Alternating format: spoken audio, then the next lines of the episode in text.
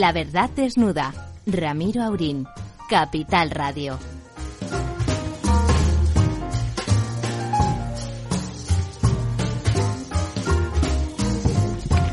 Muy buenas noches, amigas y amigos. Hoy tenemos, la verdad es que lo tenemos siempre, nos podemos aburrir de él nosotros, pero hoy no nos aburrimos de él. Tenemos la exclusiva de la primera, no declaraciones, sino de la primera, primer psicoanálisis que le vamos a hacer al, al ex candidato a la presidencia de España en esa moción de censura, bueno, como mínimo singular, como mínimo singular que se ha acabado este mediodía y que, bueno, ha tenido reacciones muy diversas entre la sociedad española, porque hay que no, era un, no era una moción política al uso, sino era una presencia de la sociedad civil, ¿no? De alguna forma, la sociedad civil, don Ramón representa a la sociedad civil. Bueno, sobre todo se representa a él, ya saben. Pero es verdad que ha hecho tantas cosas y sigue haciendo tantas cosas y sus opiniones tienen mucho que ver y sus actitudes quizá más con, con las del ciudadano normal, ese de la calle, que casi el que no es muy hooligan de ningún partido, claro, porque si uno es hooligan ya se sabe que, bueno, nada, pues eso a muerte. Pero con ese otro que no es eh, que no es hooligan, pues yo creo que ha empatizado a medida que pasaba la moción el discurso pues a lo mejor fue técnico y muy escueto, en mi opinión, pero después a medida que don Ramón ya no era con papeles, entonces don Ramón es don Ramón y ustedes los que nos siguen ya saben que don Ramón dice siempre lo que le da la gana, ¿no? Aquí, en todos sitios y desde hace una eternidad, que es lo que ha durado su vida hasta, hasta este momento, ¿no? Y como mínimo, como mínimo hay que, hay que decir que, que don Ramón ha sido un valiente y, y, un torero, y un torero. Y, y, Jorge, nuestro técnico, quiere enfatizar ese carácter torero de don Ramón.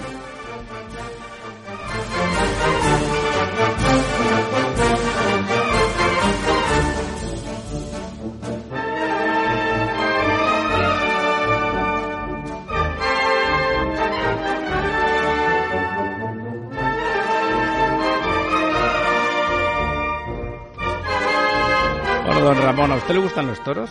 Mucho. ¿Verdad que sí? Pero... Mucho, lo que pasa es que ahora los practico poco. La última vez que estuve en los toros fue hace unos años y fui a, acompañando a, o acompañándome él a mí, a Rogelio, eh, un catedrático de la Universidad de Juan Carlos, que me invitó eh, y estaba José Tomás. José Tomás fue una tarde célebre porque el toro le cogió tres veces. Y Qué me barbaridad. gustó, me gustó cómo torea ese hombre. Y el espectáculo es siempre interesante y además, pues eh, cuando yo era joven acompañaba mucho a mi padre, que como sabe todo el mundo era médico de toreros, le decían. A él no le gustaba esa expresión. Pero serlo era. Que tuvo muchos pacientes toreros a los que operó algunos en las propias plazas de toros. Por aquello de las cornadas. Tremendo, tremendo. Cuando murió Manolete, le propuso Luis Miguel Dominguín a mi padre que a las principales corridas le acompañara. Iban con una, eh, una rubia que se decía entonces una, una especie de motora, ¿no? Iban los toreros con su hato, donde llevaban toda la ropa.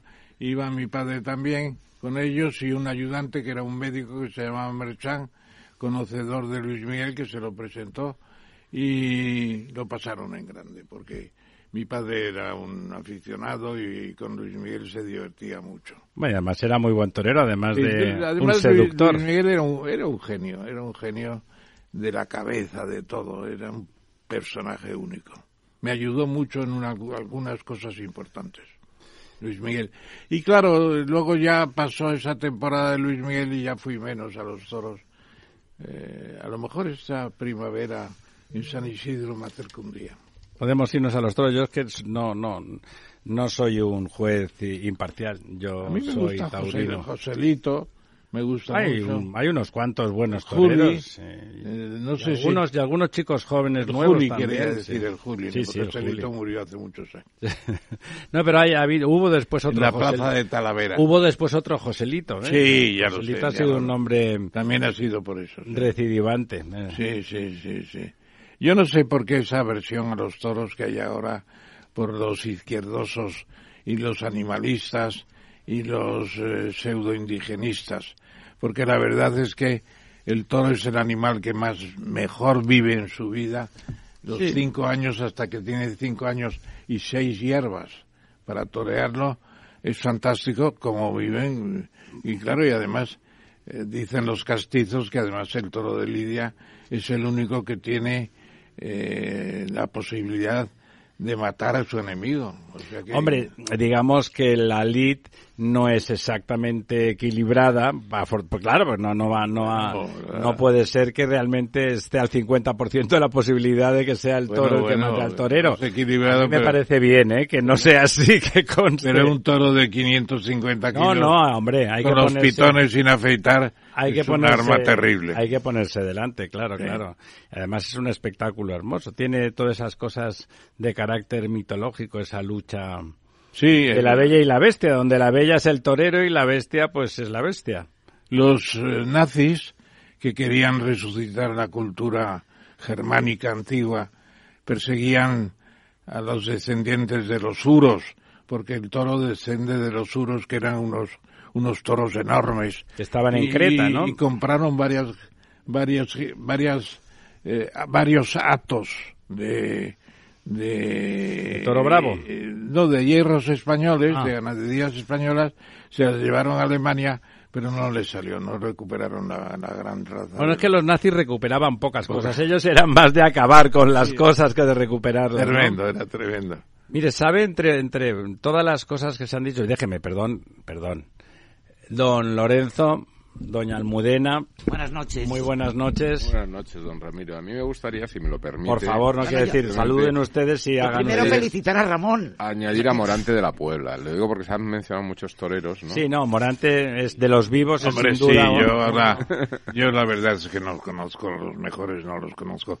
Conozco algunos antiguos como el Juli, etcétera, pero Sí, no, Morante ya Tomás, tiene un tiempo. pero- Morante es, de, es ya me contemporáneo pierdo, de ahí Tomás. me pierdo. Es contemporáneo de, Mon- de Sí, Tomás. sí, Morante. Aficionado. Yo soy aficionado, sí. Y ¿Y amante compra el abono No, no, no porque cuesta caro. Vale un pero- dinerín pero el abono. ¿eh?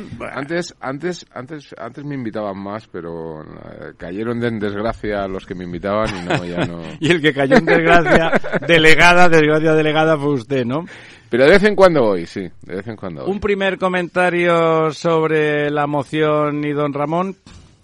Hombre, pues yo creo que eh, yo creo que a todo el mundo, ¿no? Le ha gustado ese Ramón salvaje, el, el- el de fuera de los papeles, ¿no? El, el- el- el Ramón que ha De vaya tocho con 40 páginas. Ramón que se ha, se ha liberado y que bueno pues ha, ha puesto ha puesto voz lo, lo comentabas tú antes eh, Ramiro ha puesto voz al pueblo no es en- no solo a través de esa sociedad civil sino a través también Esos discursos de, de tipo chavista y tipo Fidel, no ya por el contenido, sino por la longitud extraordinaria, ¿no?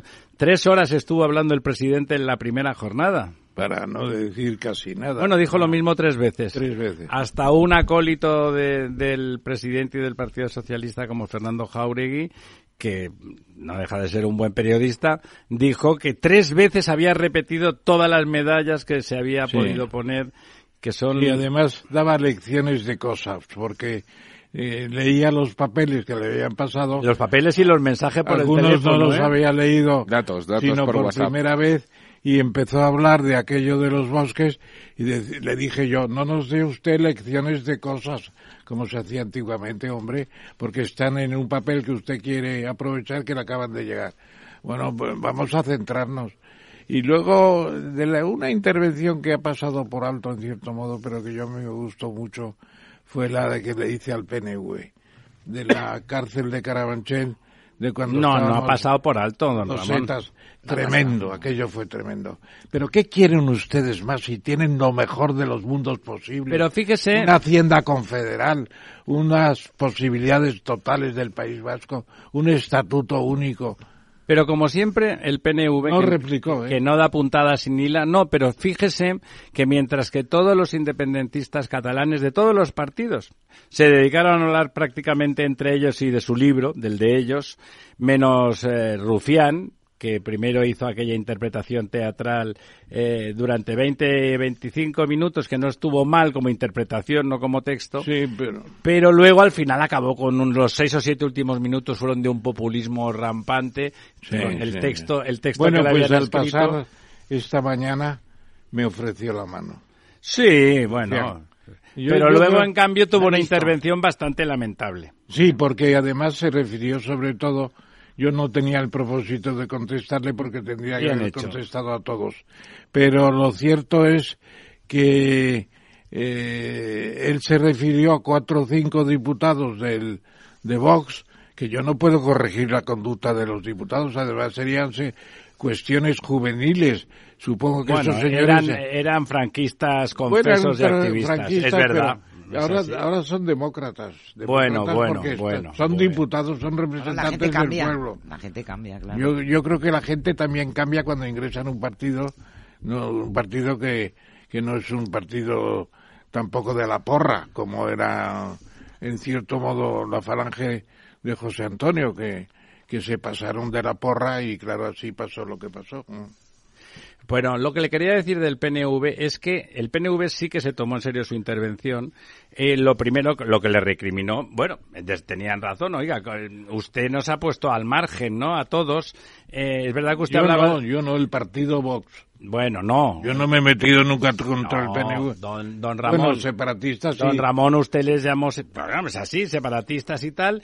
Eh, bueno, y él, digamos que le dolió y le contestó más personalmente. Se lo tomó más en serio que los independentistas catalanes que fueron a, la- a la- a lo suyo, a hacer su meeting particular. Le, le interlocutó directamente. Hombre, ha sido bonita esa secuencia porque como estaba después al lado de usted, en el escaño contiguo, Claro. ese quid pro quo Inevitable. ese quid pro quo ha, ha sido interesante, ha sido Sí, interesante. interesante. Su salida con el asunto de Carabanchel ha sido buena, en mi opinión. Sí, sí, sí.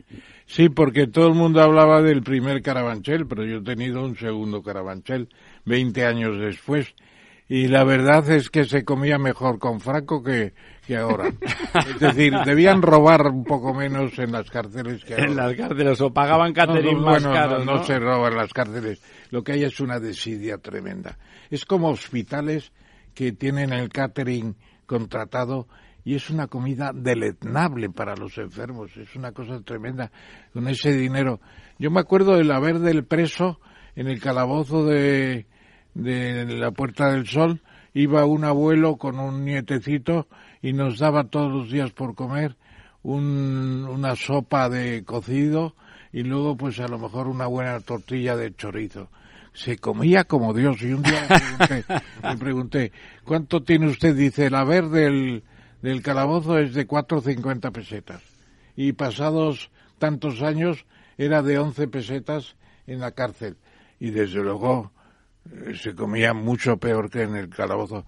Y luego estuve en el calabozo 20 años después también en la Puerta del Sol y salió un señor, nos dio de comer bien porque estuve tres días eh, y le dije, ¿y usted? Yo a usted le conozco, don Ramón. Digo, ¿quién es? Soy el niño del abuelo que le dio de comer hace 20 años. Así el mismo. El Eh, niño, el deja niño. que salude a, a Raúl, a don Raúl del Pozo, que está ahí en las ondas. Raúl, ¿estás ahí? Sí, señor. ¿Y tú, Raúl, has, estado en la cárcel alguna vez y te han dado de comer bien No, o mal? No, no, no he estado nunca en la cárcel. Y, pero, de No, co- no puedo presumir. pero has comido en buenas mesas, ¿verdad? Sí, bueno. Eh, en- y en, en las peores también.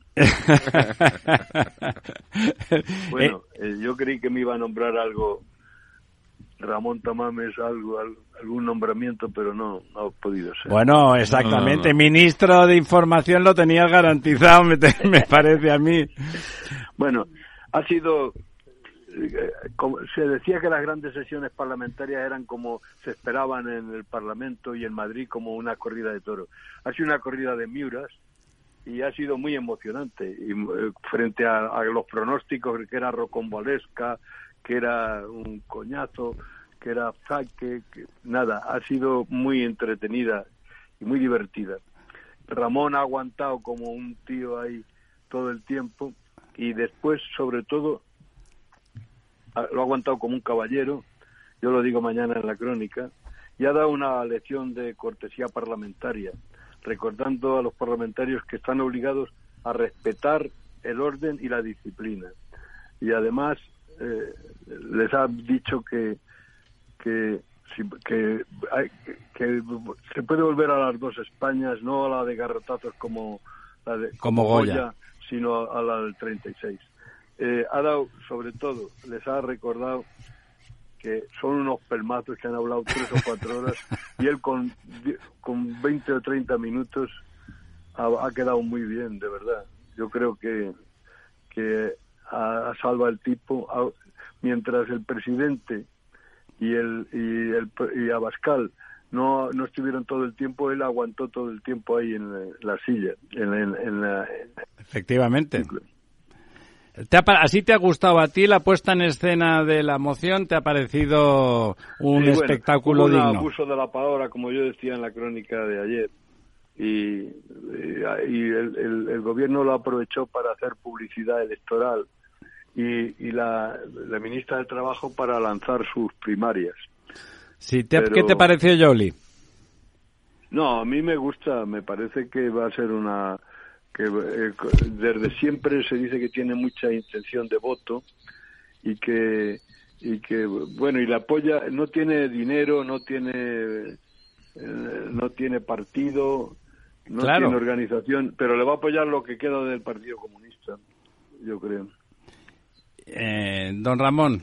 Perdón, porque me estaba poniendo. Bueno, yo quiero felicitar a mi amigo y maestro Ramón y que y decirle que ha estado muy bien. Muchas gracias, Raúl. Además, no, no, te lo digo honradamente. Que te sale eh, de las entretelas del corazón, ya lo sé. palabras les ha recordado que, que la síntesis es, la, es el alma del ingenio. Y les has dicho que no por hablar muy alto se, se tiene la razón. El español habla alto porque no, porque no conoce lo que es la duda. Qué grande que eres, Raúl. Eres muy grande. Bueno. ¿A ti te parece que ha habido ganadores y perdedores en esta moción? No. en principio, el gobierno le, ha salido bien porque se ha dejado hablar de unos días de que, de que se como consumía coca en, el, en los pasos perdidos.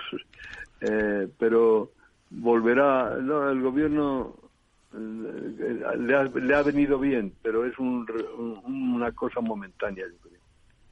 Yo creo que ahí está la opinión también de Federico Jiménez Los Santos, que precisamente daba yo hoy por perdedor al gobierno, al presidente del gobierno concretamente. Yo creo que el presidente eh, calculó mal ayer porque dijo, espero a que hable Tamames y luego yo cierro. Y claro, yo no pensaba hablar más, pero cuando vi que hablaba el presidente me animé a echar unas... Un capote. Unos, unos capotes a la causa, por así decirlo. Ah, estuviste muy brillante. Y, y, lo pasé muy bien en esa fase última y pensé que el presidente iba a volver a hablar porque tenía derecho a ello, pero no lo hizo.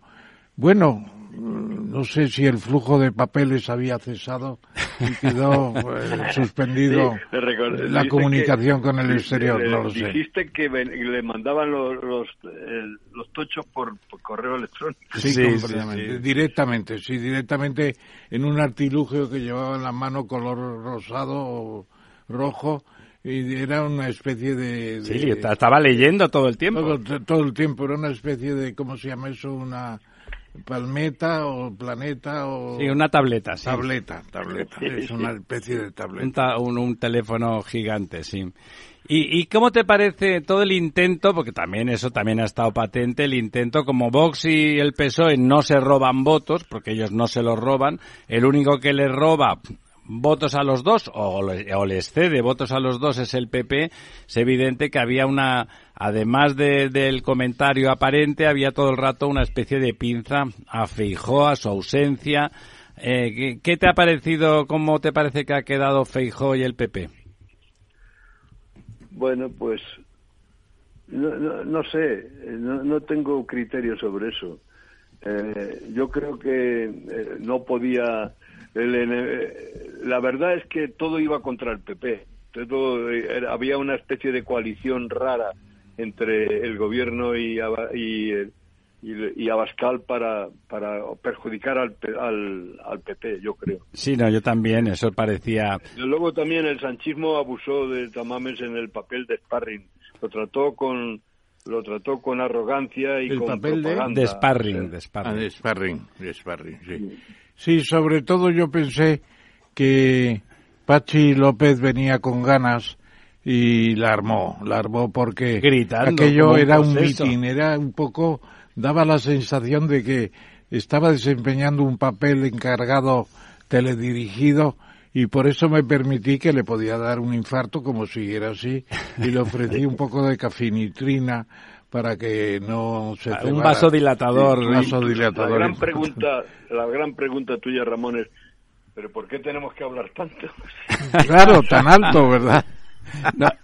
Y, tanto, y tanto, es verdad, el presidente estuvo tres horas hablando el primer día. Tremendo, tremendo. tres horas no, entre, entre Yolanda y el presidente estuvieron más de tres horas. Sí, entre, los dos estuvieron cuatro horas largas, sí, sí. Sí, sí, Ocuparon el grueso del, de todo, pues ¿no? fue, no fue un esperpento como se esperaba. Eh, yo creo que fue una sesión muy divertida, apasionante, la verdad. Y no sé, es verdad que se anunciaba el apocalipsis y no llegó, en eso tiene razón el presidente. Pues sí, lo que pasa es que el presidente, en lugar de decirlo bien, como tú, que has dicho, que has dicho el apocalipsis, él dijo la, apocalipsis. Bueno, pero, sí, bueno, eso no tiene importancia. No, no, es verdad. Pero es verdad que lo dijo mal ya puestos. de aquello... Y llega. Sí, sí. Ahora... lo que más me ha destacado de mi crónica de ayer es que dije que el padre de Ramón murió en los brazos de la Virgen de Fátima, o más bien en lo de la actriz que la interpretaba. No creo que te haya sentado mal eso, ¿no? No me afectó en nada y además, eh, en cierto modo, yo soy el culpable. Soy el culpable si hay que buscar un culpable en una cosa tan enternecedora realmente. Porque yo había estado en, en, Canarias reponiéndome de una caída brutal que tuve y, con consecuencias quirúrgicas y me fui a reponer a Lanzarote y allí eh, lo pasamos muy bien, mi mujer, mis hijos, incluso nos acompañaba la, la empleada del hogar, lo pasamos muy bien. Y al volver me dijo, yo no he estado nunca en Canarias, dijo mi padre, voy a ir, voy a visitar Canarias. Y a los pocos meses se fue a visitar Canarias con compañía de tan grata compañía como la mencionada y allí murió en, en San Bartolomé Tirajana desgraciadamente. bueno, en brazos de buena, en brazos de buena compañía. De muy buena compañía, me Es una buena forma de morir, ¿no? Déjame que salude, que acaba de entrar por la puerta eh, otro colega, don Juan Fernández Miranda. Juan, ¿qué tal? ¿Qué tal? ¿Qué tal estáis? Encantado de estar aquí. Muchísimas gracias. Juan, si no ha cambiado su oficio últimamente, es subdirector de ABC, sigue siendo, me, me, confirma.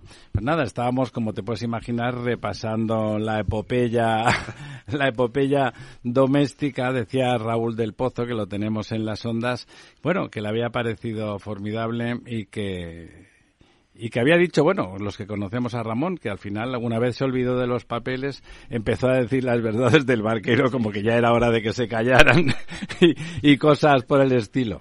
Sí, vamos a ver, yo, yo he hecho un análisis de fondo en el, en el periódico y en ABC sobre la moción de censura. El artículo escueto e importante. No, yo creo que es que eh, Ramón los que te queremos eh, hemos sufrido viendo todo esto porque no estaba exenta de riesgos esta aventura. Pero bueno, hemos venido a jugar, ¿no? Y, es verdad que ha sido de menos a más. El principio eh, fue complejo porque el presidente hizo uso y abuso de su posibilidad de responder hasta la eternidad. Y, tú estuviste muy bien cuando le dijiste que, que bueno, hasta aquí. Que, hasta aquí, ¿no? El tocho. El tocho. Ya creo que uno de los titulares es el tocho. Pero hoy, en la segunda sesión, es donde has encontrado tu momento, porque has dejado algunas perlas que van más allá de la lucha partidista en la que nos han querido envolver los distintos portavoces a lo largo de las dos sesiones. Ha sido terrible ver los... los Una lección de cortesía parlamentaria. Exacto, exacto. De repente, sin quererlo ni, ni buscarlo, nos hemos visto envueltos en discursos propagandísticos de, de campaña electoral. Sí, luego eso de decir que lo antifranquista cuando el antifranquismo no tiene ningún mérito. Es la gran lanzada. Y luego una, una Ahora muerto, gran lanzada. y, y, y, lo de, y lo de... Es que ha habido muchas frases para recordar, ¿no? Lo, de, lo del tocho yo creo que eso es esencial. No es una frase, es una palabra. lo del tocho es más madri, madrileñismo. Muy madrileñista, eso está muy bien, pero es es, deje usted de leer, de darme la chapa y vayamos a lo concreto, ¿no? La, el valor de la Yo síntesis, el valor de... Yo, perdón, que Sí. eh, eh, yo mañana titulo la crónica Un caballero de Chamberí. ¿Un caballero? De Chamberí. De Chamberí. ¿Es usted de Chamberí, don Ramón? Sí, señor. Además, Chamberí parece muy clásico y en realidad Es ensanche. es un ensanche, un suburbio. Realmente se constituyó cuando llegó Felipe V con su primera mujer que era de Saboya. Eh, y entonces fueron a dijo, verla. me has traído a una bor- borgata af- africana. Bueno, pero el caso es que fueron a visitar a la reina los habitantes de ese lugar nuevo y le preguntaron, señora, ¿podría usted ponerle el nombre? Dice, sí, un pueblecito muy bonito de mi, de mi natal Saboya que se llama Sí. Chambéry. Chambéry. Sí, o sea, Chambéry es un nombre saboyano entre italiano y francés que se adoptó así, fantástico. O sea, Fue el eh, gran chamberileros somos. rey con, con- Juan Carlos I, que también has, has defendido a la monarquía parlamentaria. Y creo no también. faltará ningún secreto si digo que he recibido una carta del príncipe de la aristocracia española, que es el duque de Alba.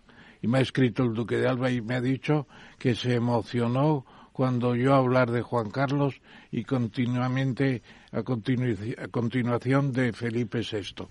Que esa Con respeto y afecto. interpretación de la monarquía parlamentaria le emocionó. Pues me alegro mucho, señor Duque, si nos estás escuchando. No, y luego, y luego el, el- la apelación a, a la búsqueda de lugares comunes, no a la búsqueda del enfrentamiento, que es algo muy sencillo y que parece que todos decimos, pero que se practica poco en el Congreso.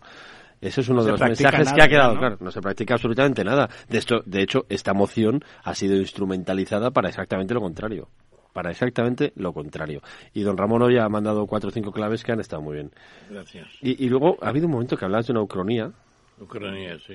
ha estado bien porque cuando yo esto esto tú no lo has visto Ramón pero cuando tú estabas hablando de la bueno pues de que de que Pedro Sánchez tenía un personalismo excesivo y los insultos de uno al otro etiquetar al rival per- per- para de alguna manera eh, negarle la cualquier tipo de virtud en ese momento ha habido un contraplano y se ha visto cuando tú decías la palabra ucronía se ha visto a Calviño y a Sánchez y Calviño le decía ¿qué ha dicho? ¿qué ha dicho? el diccionario es que no está de moda No, tampoco. estoy seguro de que Nadia Calviño sabe perfectamente que es una ucronía. sin duda no lo ha entendido Ucronia, de que no es Ucrania, claro, sí, sí. Pero estoy seguro de que lo sabe. Pero es que he visto que al presidente le gusta la ucronía y a base de eso, ¿qué habría sido España sin mí? Es cuando le dije, eh, o, o- o yo o el caos. Sí, sí. Y dice la gente, el caos. Pero tú, el chiste acaba diciendo, da igual, también somos nosotros. sí, sí. Sí, sí, efectivamente. El caos era- también somos nosotros. Era de Chumi Chumes, me parece, ¿no? Sí, sí, sí. El caos soy yo, sí, sí. No sé si de Chume Chumes eh, o de, no sé. El roto. O de Sumes, no me acuerdo, sí. Sí, ¿Tú te eh, acuerdas? No era en el hermano Lobo, me parece Chumi que salió. ¿no? Sí, sí, en Hermano ¿De quién? Lobo. En el hermano Lobo era la revista, me Sí, parece, sí, donde pero salió. no era Chumi. No, igual no, igual Chumi no. Era Eugenio. Es- Me parece que no, pero no estoy seguro. Ramón, Dime.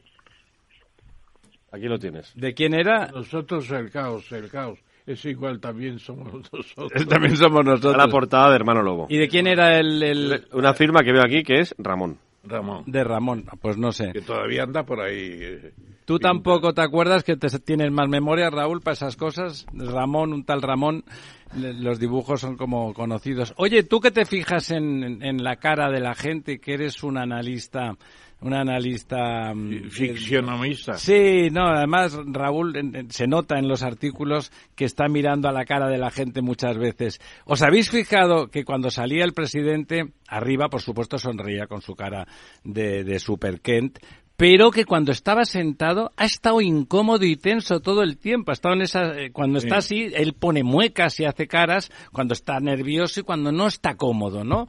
No sé si os habéis fijado, pero se veía perfectamente, ¿no? Sí, incómodo Sí, bueno, la pregunta es que eh, Cuca Gamarra le dicho una buena pregunta. ¿Qué quedará del PSOE después del sanchismo? estuvo muy bien. Cuca estuvo bien, ¿verdad? Estuvo bien. Sí enérgica. Era muy difícil, claro. su papel. Sí.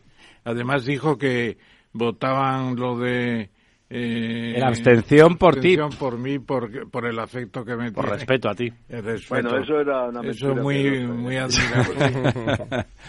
Sí, pero le permitía, fíjate, a ellos, ya puestos a que haya moción de censura, tu presencia, yo creo que muy desde Feijó, eso muy desde Feijó, les permitía decir que no, que bueno, que, como estaban, ellos entendían esa separación formal que tú manifestaste en las últimas semanas previas, que lo conseguiste manifestar, una cierta separación de Vox Hombre, yo creo que bastante. Sí, sí, sí, lo manifestaste. Al principio no tanto, pero al final estaba claro y entonces de alguna forma ellos también lo enfatizaban y lo subrayaban. Era difícil pasar de perfil cuando tanto Vox como, como el PSOE se empeñaban en hacer protagonistas al ausente, ¿no? Al convidado de piedra, ¿no? Bueno, pero eso es lo que hablábamos antes de la utilización de esta moción, no para el sentido de la propia iniciativa, plenamente democrática, por cierto. Sí, sí, no, no. Hay que recordar obviedades, claro, pero era eh, esa utilización que se ha intentado hacer y que yo creo que tiene una lectura política para los próximos días importante.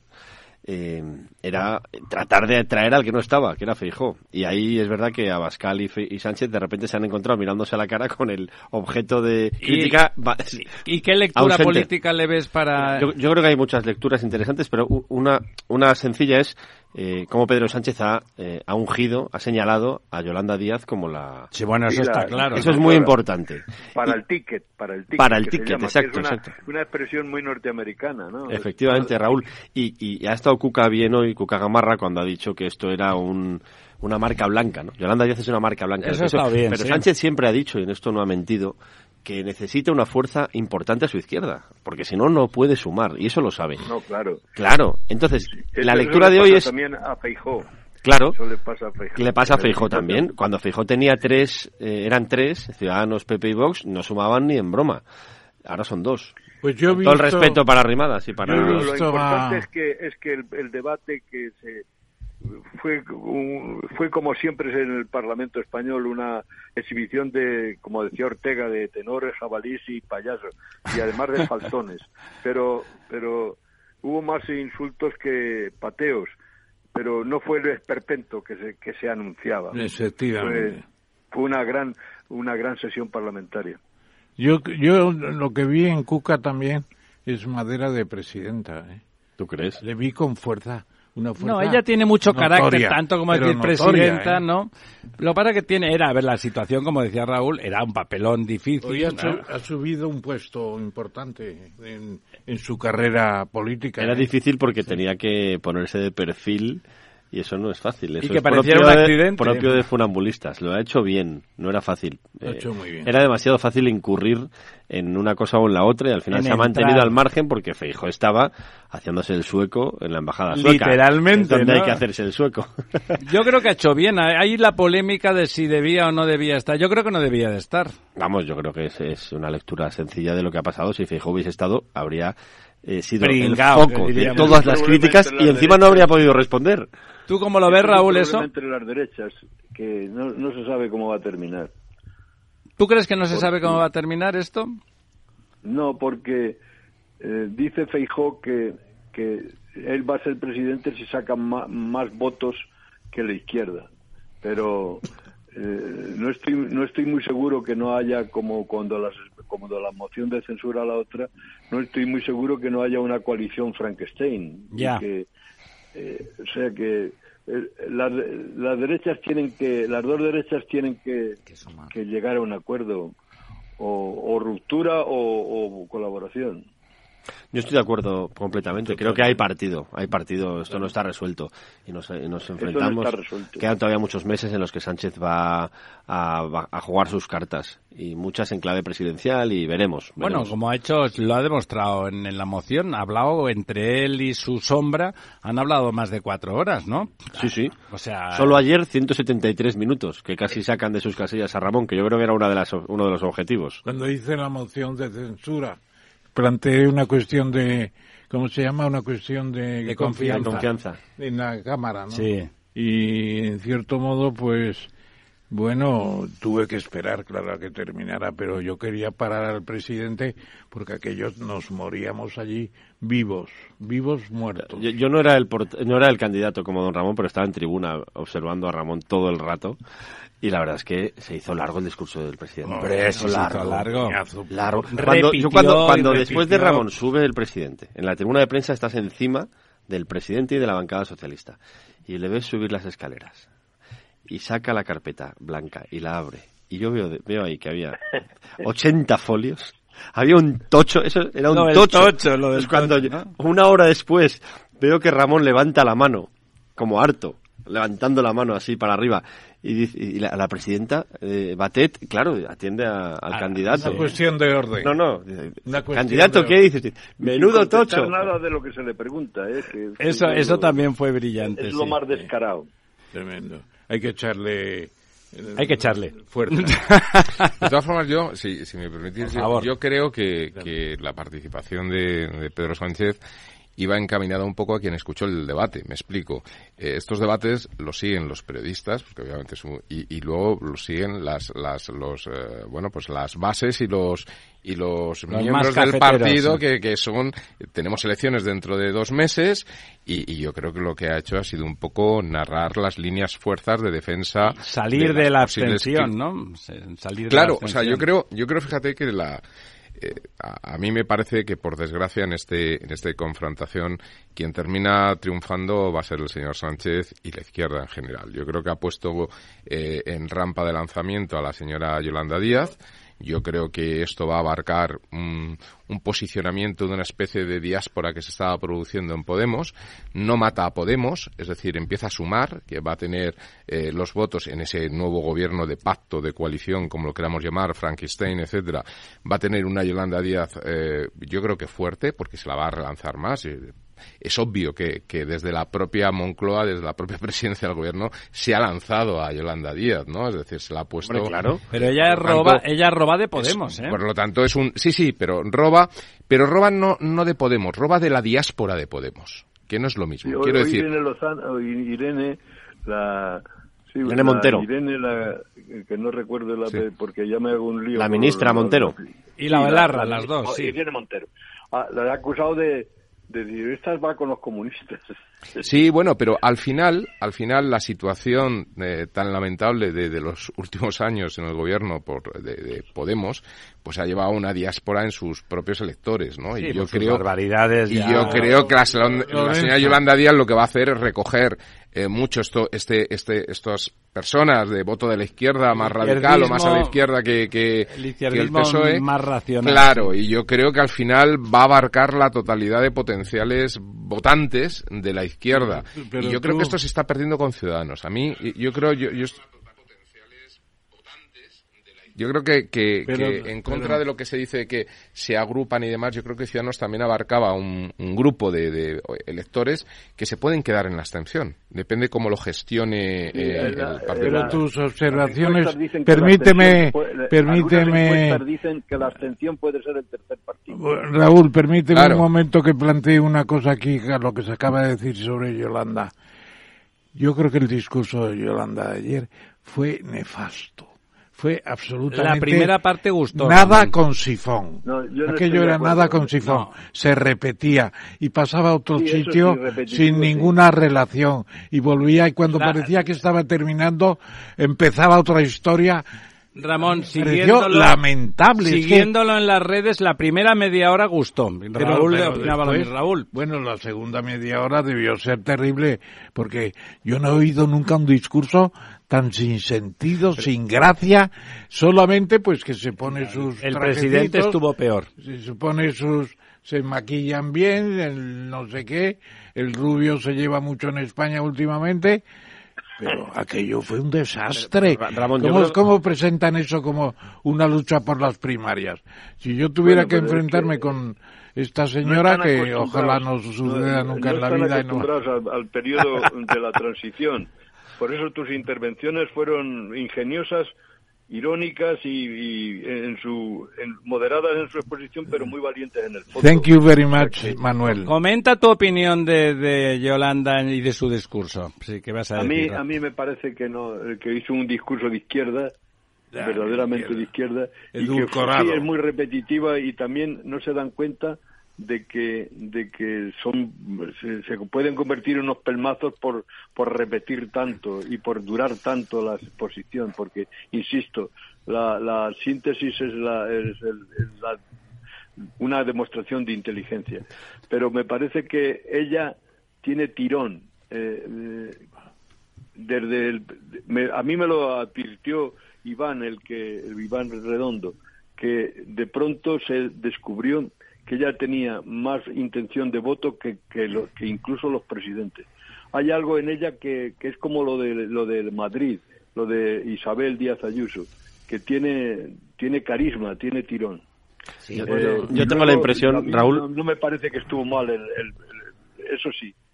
A ver, pero vamos a ver, lo que el, el discurso de Yolanda Díaz es lo que Nada consiguió. un argumento que yo conocí mm, eh, de boca de Joaquín Leguina, pero que no es suyo, es de un filósofo francés, si no me equivoco, que es el sentimentalismo tóxico. Ella te envuelve en buenas intenciones, en emociones, en, en- en- en argumentos emocionales que son, y ahí entiendo a, a Ramón y estoy de acuerdo con Es él. una persona muy la- cariñosa Sí, y- enormemente cariñosa, cercana. Empalagosa incluso. Y al final es un sentimentalismo que, claro, tú cómo no vas a estar de acuerdo con que las mujeres o con que... Todo sea en bueno, que todo el mundo sea rico. Estamos todos de acuerdo, pero es una, son toda una, una cuestión de generalidades que a la hora de concretar... Pero dicho eso, yo decía antes que una de las claves del, del corto plazo de la moción, del análisis de hoy de los periódicos, está en cómo Sánchez señala a Yolanda frente a Claramente. Irene Montero y Yone, Belarra. Pero en Podemos ya se están revolviendo, porque la guerra entre Podemos y pero- Yolanda Díaz... Pero eh, el- eh, ahí está el, el demonio que le va a poner una, una manzana envenenada. ¿A Yolanda o a, o a- o a- Yolanda Díaz? No, ¿no? a Yolanda, Te refieres Yolanda, a Pablo. Iglesias. A ver, Raúl, aquí hay una guerra de poder. Hay una guerra de poder que se concreta en algo tan básico y poco emocional, lo digo por Yolanda, como la elaboración de las listas. ¿Quién va a ir primero y quién va a ir segundo? Ahí, se, tercero, ahí y- se cuece todo. ¿Y quién se queda fuera? Y ahí está la lucha, esa es la realidad. Podemos vestirlo de grandes ideas y de grandes abrazos no. y de grandes sonrisas y de grandes sumas, pero al final aquí es quién va el primero, quién va la segunda, quién va el tercero, quién va la cuarta, porque va en lista cremallera. Y esto va a ser una Cayó lucha de el- poder el brutal. muro de Berlín, cayó el telón de acero, pero no el piolet. Oye, pues una de las uno de los comentarios que hoy me han gustado más y me han parecido más interesantes son de Sergio del Molino. No sé si lo habéis visto ¿Qué ha en dicho? el En El país. País, que ha leído. Una que decía que yo estaba en Cafricia, como de los cafres. Consideraba el, el- el- sí, sí, es, es un artículo a mí me ha gustado mucho, obviamente. Hablaba bien de Me ti, hablaba bien de mal. me sitúa bastante bien. Y además es un autor que yo sigo desde su primer libro, que es eh, La España... La España vaciada. Ah, la es de la España vacía. La España vacía. sí, Es un libro estupendo. Luego Sí, escribió un libro que se llamó La Peste, que no me gustó tanto, no me pareció Y luego uno, una geografía de No, Felipe González que era un peor. un Eso es bueno. Pero los artículos estos son interesantes. Él viene a decir que el Congreso es un poco el país de los cafres. O sea que le podían acusar de racista los que no entiendan la cosa, pero plantea que es un Congreso. Eh, Bueno, como, como han dicho nuestros dos invitados, a, a- a garrotazo Interesante. limpio. Almudena, ¿quieres preguntarle a don Ramón? Sí, bueno, Ramón, primero de todo felicitarte porque me, me has encantado y sobre todo en las réplicas. Entonces, bueno, me hizo gracia, tú no lo has visto, pero cua- esta mañana en tus réplicas, cuando ibas contestando a cada, Sí. a cada parlamentario, te iban mirando como con una sonrisa complaciente. Ay, a ver si me cita. Y, y sonriente. Y sobre todo Ferran Bel. Me toca a mí Eh, así. a ver si me cita o no. ¿Quién, me- quién? Ferran Bel. Ferran Bell. Ah, Ferran El, el, el del cité. sí, el, sí, el rubio Sí. que es listo. ¿Es de. Cook? ¿De Cook? No, no, es convergente. Era convergente, ahora debe ser. PDCAT o... Es, Ya. es, es, PDCAT, ¿no? es- no, sí, PDCAT. También me hizo Ah, gra- PDCAT, sí. También me hizo gracia ayer que la de Junts per Cat, o como se llame ese partido, Así la radical solo aquella, habló sí. de la operación Pegasus y le No, de su libro, de su le libro, metió un speaker a Sánchez de una bronca porque no había recibido a los de la operación Pegasus mm, que no dijo nada de ni de ti ni, ni, ni de la moción. Eh, bueno, esta mañana, sin la cafinitrina, Pachi López te ha broncado por decir que no crees en la... que odias la libertad de todas las mujeres. Y, y Ah, por sí. otro lado también eh, te han, di- han dicho por ahí que le echaste en cara a Yolanda eh, que no sintetizaba el discurso. Sintetice, señora. Por supuesto que, que tiene que sintetizar. Bueno, ¿cómo, ¿qué es lo que le has contestado? ¿Qué es lo que ha pasado para que No sé yo dicen- si ese es el momento en que he citado a Isabel la Católica. Sí, yo creo que... Yo creo que sí. Pues ¿Pero por allí te tenemos esto? Una reina que mandaba más que todos los reyes juntos. Bueno, ¿por qué? Porque me pareció que era una respuesta con base histórica muy conocida de la gente, porque los reyes católicos sí se sabe que se han estudiado, han estado en la lección. ¿Qué, qué habéis estudiado los reyes católicos? Siempre se estudiaban los reyes católicos. Entonces, a mí me parece que en esta esta inundación, anegación, como se quiera llamar, de feminismo que estamos teniendo en España últimamente, pues hay que decir, bueno, está bien, pero lo de la cremallera, uno uno, ¿por qué? Esos son también méritos, investigaciones, ¿no? ¿Por qué Como las si son empresas- dos mujeres un hombre, tampoco me las parece empresas mal, ¿no? todas tienen que tener un 40% y por no un 47 o un 49, bueno, o el 50 o el 51. Sí, sí, sí. Bueno, yo creo que estamos inundados por una oleada de este tipo, pero también he dicho que las violaciones del 22 para el 21 han crecido casi un 50%. Es impresionante. Claro, la publicidad que se les da eh, tiene un elemento eh, educativo a la inversa, perverso, para que muchos jovencitos menores de 16 años planifiquen sus atrocidades, que yo le comentaba a un estudiante de políticas que estaba arriba conmigo entre el público, que estaba ahí atento, cuando salió ese tema, digo, fíjate eso, aquí no lo sabe nadie menos don Ramón, bueno, y los amigos, que es en Castellana 100, que era el despacho que tenía don Ramón cuando estaba en ejercicio hace muchos años, había pues bastante personal, eran todo mujeres menos don Antonio Rueda. Nada más. Todo mujeres, todas en general además eh, de buen ver, todas licenciadas, listísimas, estupendas, menos don Antonio Rueda, que era, que era estupendo, no ¿Y sé. qué dijo mi mujer de eso? No lo sé. eso- Dijo, esto no es una oficina, Es un gineceo. gineceo. Yo no soy partidario del gineceo, pero se había formado casi Yo no de tengo manera- ningún problema. De manera tampoco. natural. Ni, an- ni en un androceo tampoco, pero vamos. Y luego, y luego ya para, ahora os dejo, para mí Sánchez no sale reforzado de esta No. moción de para nada. No, ¿eh? no, esa Sale- sensación de incomodidad le da mm, la sensación de que no lo estaba haciendo no te ha bien. contestado Pero eso a- es una cosa. a nada, es sí, es verdad tostón, que estaba ¿eh? incómodo, pero no lo sé si su público, porque él iba a intentar prevenir la abstención. Porque la abstención estaba creciendo manifiestamente en el entorno socialista por desafección y no sé si con tanto grito y con tanto que vienen los fascistas se ha conseguido mm, tal. ¿Qué te parece, Juan? A ver, yo creo que el- el- teniendo en cuenta que estamos ante una moción de censura al presidente, el presidente no sale mal. Eh, él va a ir a Europa mañana eh, al- Habiendo ganado la moción. diciendo que tiene más votos que Macron en la moción de censura que le han presentado. Y eso es un mensaje, es así, general, eh, que, que puede colar. Él ha soltado su discurso. No para el conjunto de los españoles, pero a lo mejor para su público o para intentar recuperar frente a Yolanda y Podemos o, o algo en el centro, aunque creo que hay poco. Se olviden los últimos escándalos que han sido muy fuertes. Claro, exacto. El hecho en sí de la moción. La cortina de humo. Le ha venido bien porque se ha dejado hablar del CSI, del Tito Berni. Veremos mañana, y pasado porque hoy ya estamos hablando de la, directora de la Guardia Civil. Sus efectos, Hoy ya estamos hablando de los motivos por los que ha dimitido la directora de la Guardia Civil, que no son Su los marido, que ¿no? Interior. Bueno, hay muchos. Eh, el primero, y es un tema que hemos publicado en ABC en el último mes y sobre el que ella no se haya pronunciado, son los escándalos vinculados a su marido y a las empresas de su marido, de la familia de su marido y, y subvenciones de la Junta de Andalucía.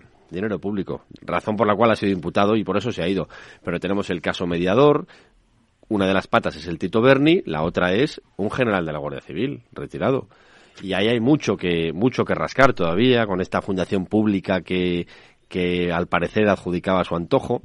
Y luego tenemos lo, lo, que se llama el caso cuarteles, ¿no? Toda esa suma de, de obras menores fraudulentas en cuarteles de la Guardia Civil. Por lo tanto, esto que ha dicho Marlasca, de que es la mejor directora de la historia de la Guardia Civil, para empezar, no sé si tenemos perspectiva para hacer semejante afirmación ante el benemérito cuerpo. Bueno, hoy que se iba, siempre el que ya, se pero va. hombre, la mejor de la historia, hombre, no sé, me parece que eso es un poco... Compite con Roldán, quizá. Sí, exacto. Yo creo que el mejor de la historia fue el duque de Ahumada. Que fue el fundador. El fundador. Exacto. Estuvo varios años, ¿no? Raúl, ¿te fijaste cuando, cuando Ramón, al, al, filo de las 3 y 20, 25 de la, de la tarde de ayer, cuando habían prometido que a las 2 habría un receso para comer y que él pudiera hacer su siestecita en un sofá que ya estaba preparado. a toque y tal, y por supuesto hicieron la trampa, no solamente no fue a las 2, sino que fueron a las 3 y 20, y entonces eh, Ramón se dirigió a, a la contestación diciendo, sí, sí, muy bien, todo estupendo, Gracias por los consejos. Creo que esto son la presentación de un partido, como se llama, Sumar, y en cuatro minutos despachó y la ninguneó y se fue. No sé si viste la cara que puso Yolanda. Fue un poema, ¿eh? Absolutamente, sí. absolutamente. Sí, sí. ¿Te fijaste? Sí. Claro que me fijé, sí.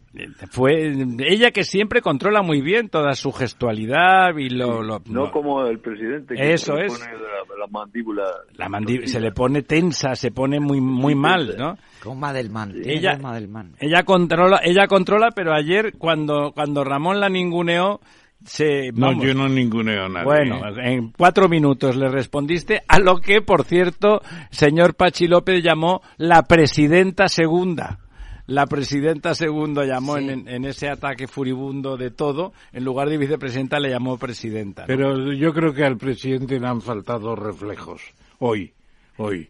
Yo me estaba preguntando. ¿Qué quería que después un de estar hablando aquí, después de haber intercambiado a través de los medios la idea de cenar juntos, y finalmente él dijo que no, porque no se podían exponer las estrategias, etcétera, etcétera. Por eso te robaron la tuya. Yo pensé, yo pensé que teniendo en cuenta que él tiene una movilidad mucho mejor que la mía por la edad, etcétera, pues iba a venir a saludarme.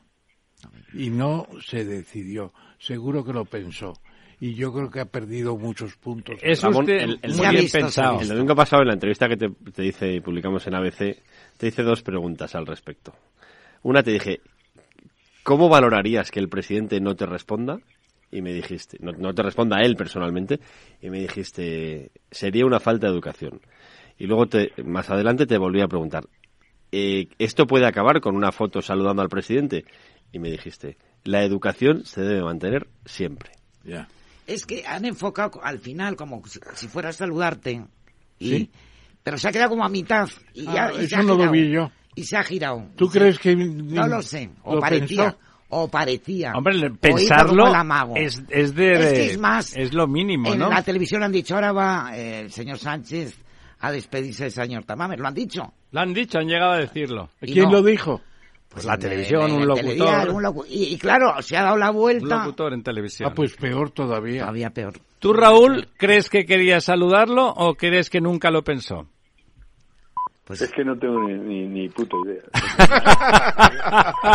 Lo que está haciendo ni Flowers, ¿no? Yo tampoco tengo ni idea, pero si el presidente del gobierno quiere saludar a Tamames, saluda a Tamames. Evidentemente. Claro, claro. Evidentemente no se va a quedar a mitad de A camino. quién se le pone en medio. Claro. Al señor Sánchez, que... Eh, No, por favor, lo alto, lo guapo y lo estupendo que es. Hombre, ahora no te contestó a nada, Ramón, a nada. No, a nada. Y sobre todo Nada. a lo del Pero no- no Sahara con Ramón, y con lo todo de. Marruecos. Lo de una Marruecos, cos- Una, eh, funesta costumbre parlamentaria. De no contestar a nadie, ¿no? pero lo No, de no- no Marruecos, ahí hay un que secreto que hay que sacar adelante. Sí. Yo creo que sí, porque ¿qué pasó de la noche a la mañana cambiar todo? Cambiar todo. Y enterarnos por una carta, ¿no?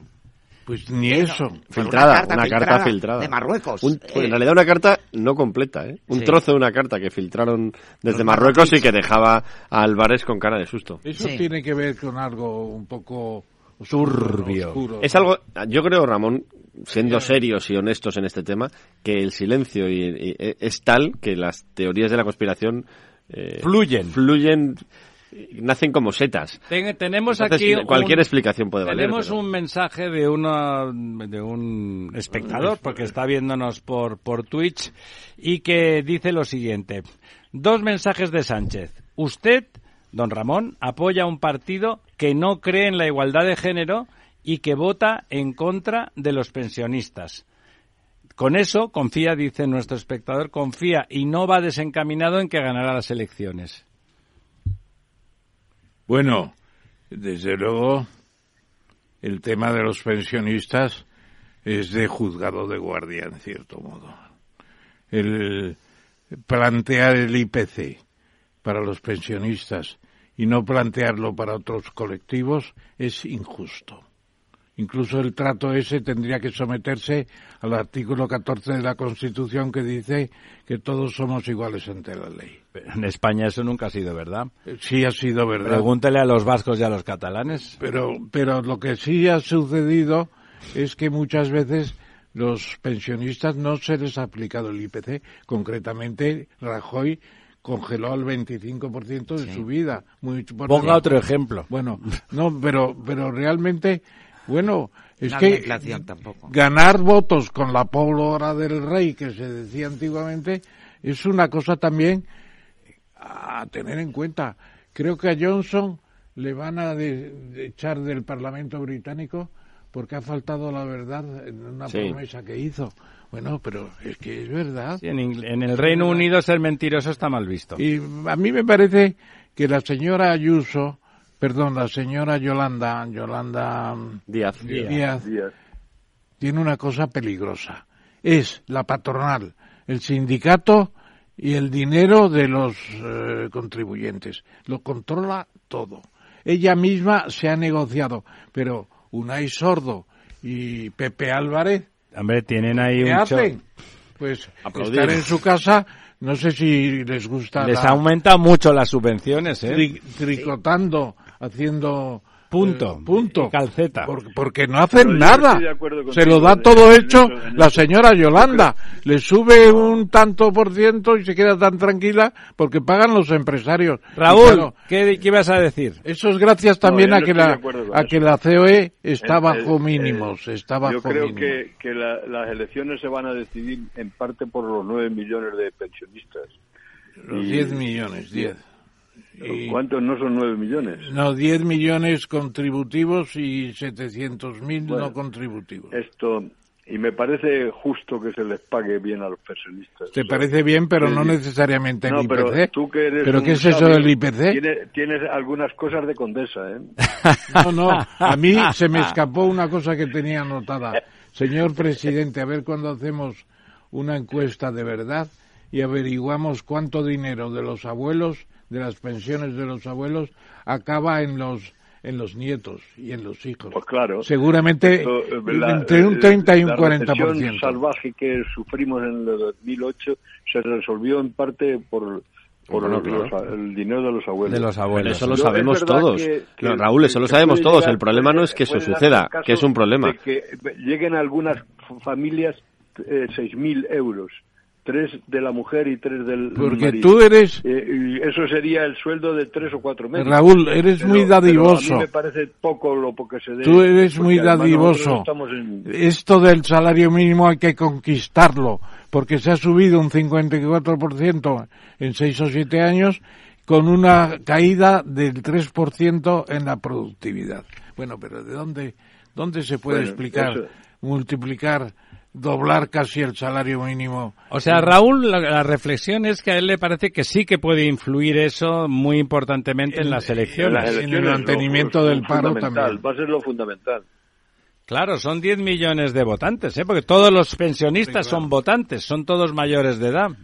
Y todas las ayudas Y- que, que va a dar el y lo señor que- y Sánchez. lo que- la manera que, que- la manera que lo han resuelto es subiendo los impuestos en cierta manera pero No, eso- sin, sin no, cierta no, manera, subiendo los impuestos, claro. su- Subiendo los impuestos con la inflación también, claro.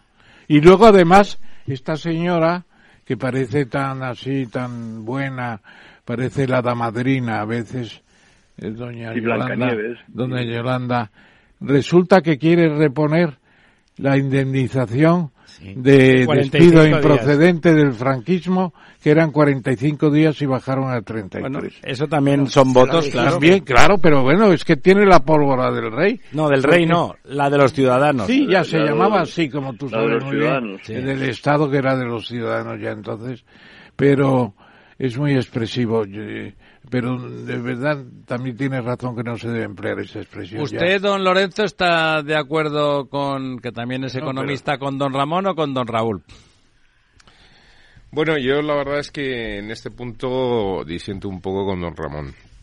Yo creo que eh, la relación entre productividad y salario eh, hay que definirla bien en qué sentido se produce. Es decir, eh, que es verdad que eh, o se da el caso de que los países con salarios muy bajos tienen productividades muy bajas y los países con salarios muy altos tienen productividades muy altas.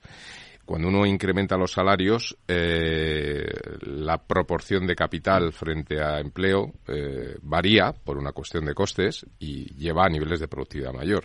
Es decir, que yo creo que esto es muy rebatible. Yo yo disiento mucho del, del- de la propuesta de la señora Díaz de incrementar la indemnización por despido. Yo creo que habría que eliminar las indemnizaciones por despido para dar mucha más agilidad al mercado laboral, pero estoy muy de acuerdo con la subida del salario. yo también del salario estoy muy de mínimo. acuerdo El salario- Y es más, debería subir más. Y hay una cosa que además viene, porque está en los modelos de teoría económica, sobre todo a partir de Akerlof, que es el salario de eficiencia, que está por encima del salario Claro. mínimo. Los salarios de eficiencia, y además hemos vivido unos casos hace muy poquito. Es decir, Zara, por ejemplo, el señor eh, eh, Haga más, sí. Amancio Ortega, de repente ha decidido que los empleados que ganaban el salario mínimo, pese a que se ha producido una subida a 1.080 o por ahí, pues ha decidido que los recién incorporados pasen a ganar 1.400 euros. Esto es una subida del 40%, aparte del 10% que ha venido subiendo la- el salario mínimo. Y, y ha creado una carrera de, de ascensos, es decir, porque quiere coger a los mejores.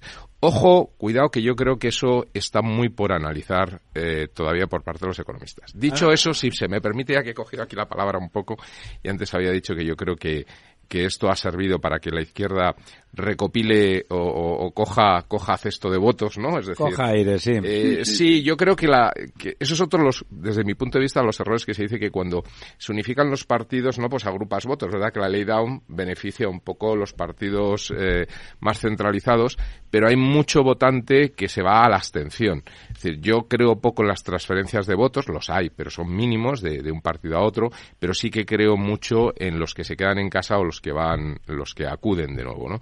Y yo creo, fíjate que esta, que esta moción también ha desvirtuado un poco eh, o, ha, descolocado un poco el votante de la derecha. Primero porque el, partido principal, que es el Partido Popular, y yo creo que esa era la estrategia de Abascal, pues estaba descabezado en el Congreso, es decir, al final no, no, no estaba el líder para poder canalizar un poco. El, liderazgo es mucho más que, que, presidir un partido, es decir, es, y, yo creo que esto es importante y se demuestra a lo largo de la historia.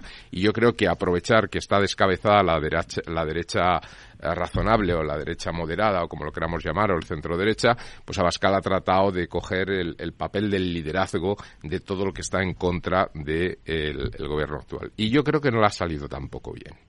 Es decir, yo creo que, que ha despistado muchísimo. A mí me da la sensación de que esta, eh, bueno, eh, esta moción de censura, pues, pues, pues no es como lo que estábamos viendo en Francia. Quiero decir, en Francia se han producido dos mociones de censura que las ha ganado por los pelos, ¿no? Que así por, por muy poquito el señor Macron, porque una moción de censura lo que consiste es precisamente en derrocar un, un presidente, ¿no?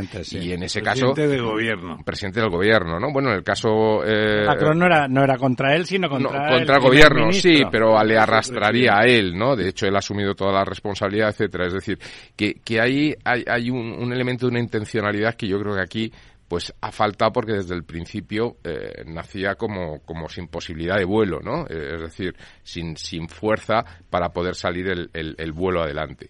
Y esto yo creo que es lo que han aprovechado, en parte por la filtración, por desgracia, del documento, etcétera, ha aprovechado muy bien la izquierda y, y, bueno, yo creo que, que, ha, que, que, ha, permitido una plataforma para preparar muy bien las elecciones de mayo. De... Bueno, Tenemos... vamos a ver, perdóname que sí, termine sí. esta cosa porque parece como si uno quisiera que la gente ganara menos.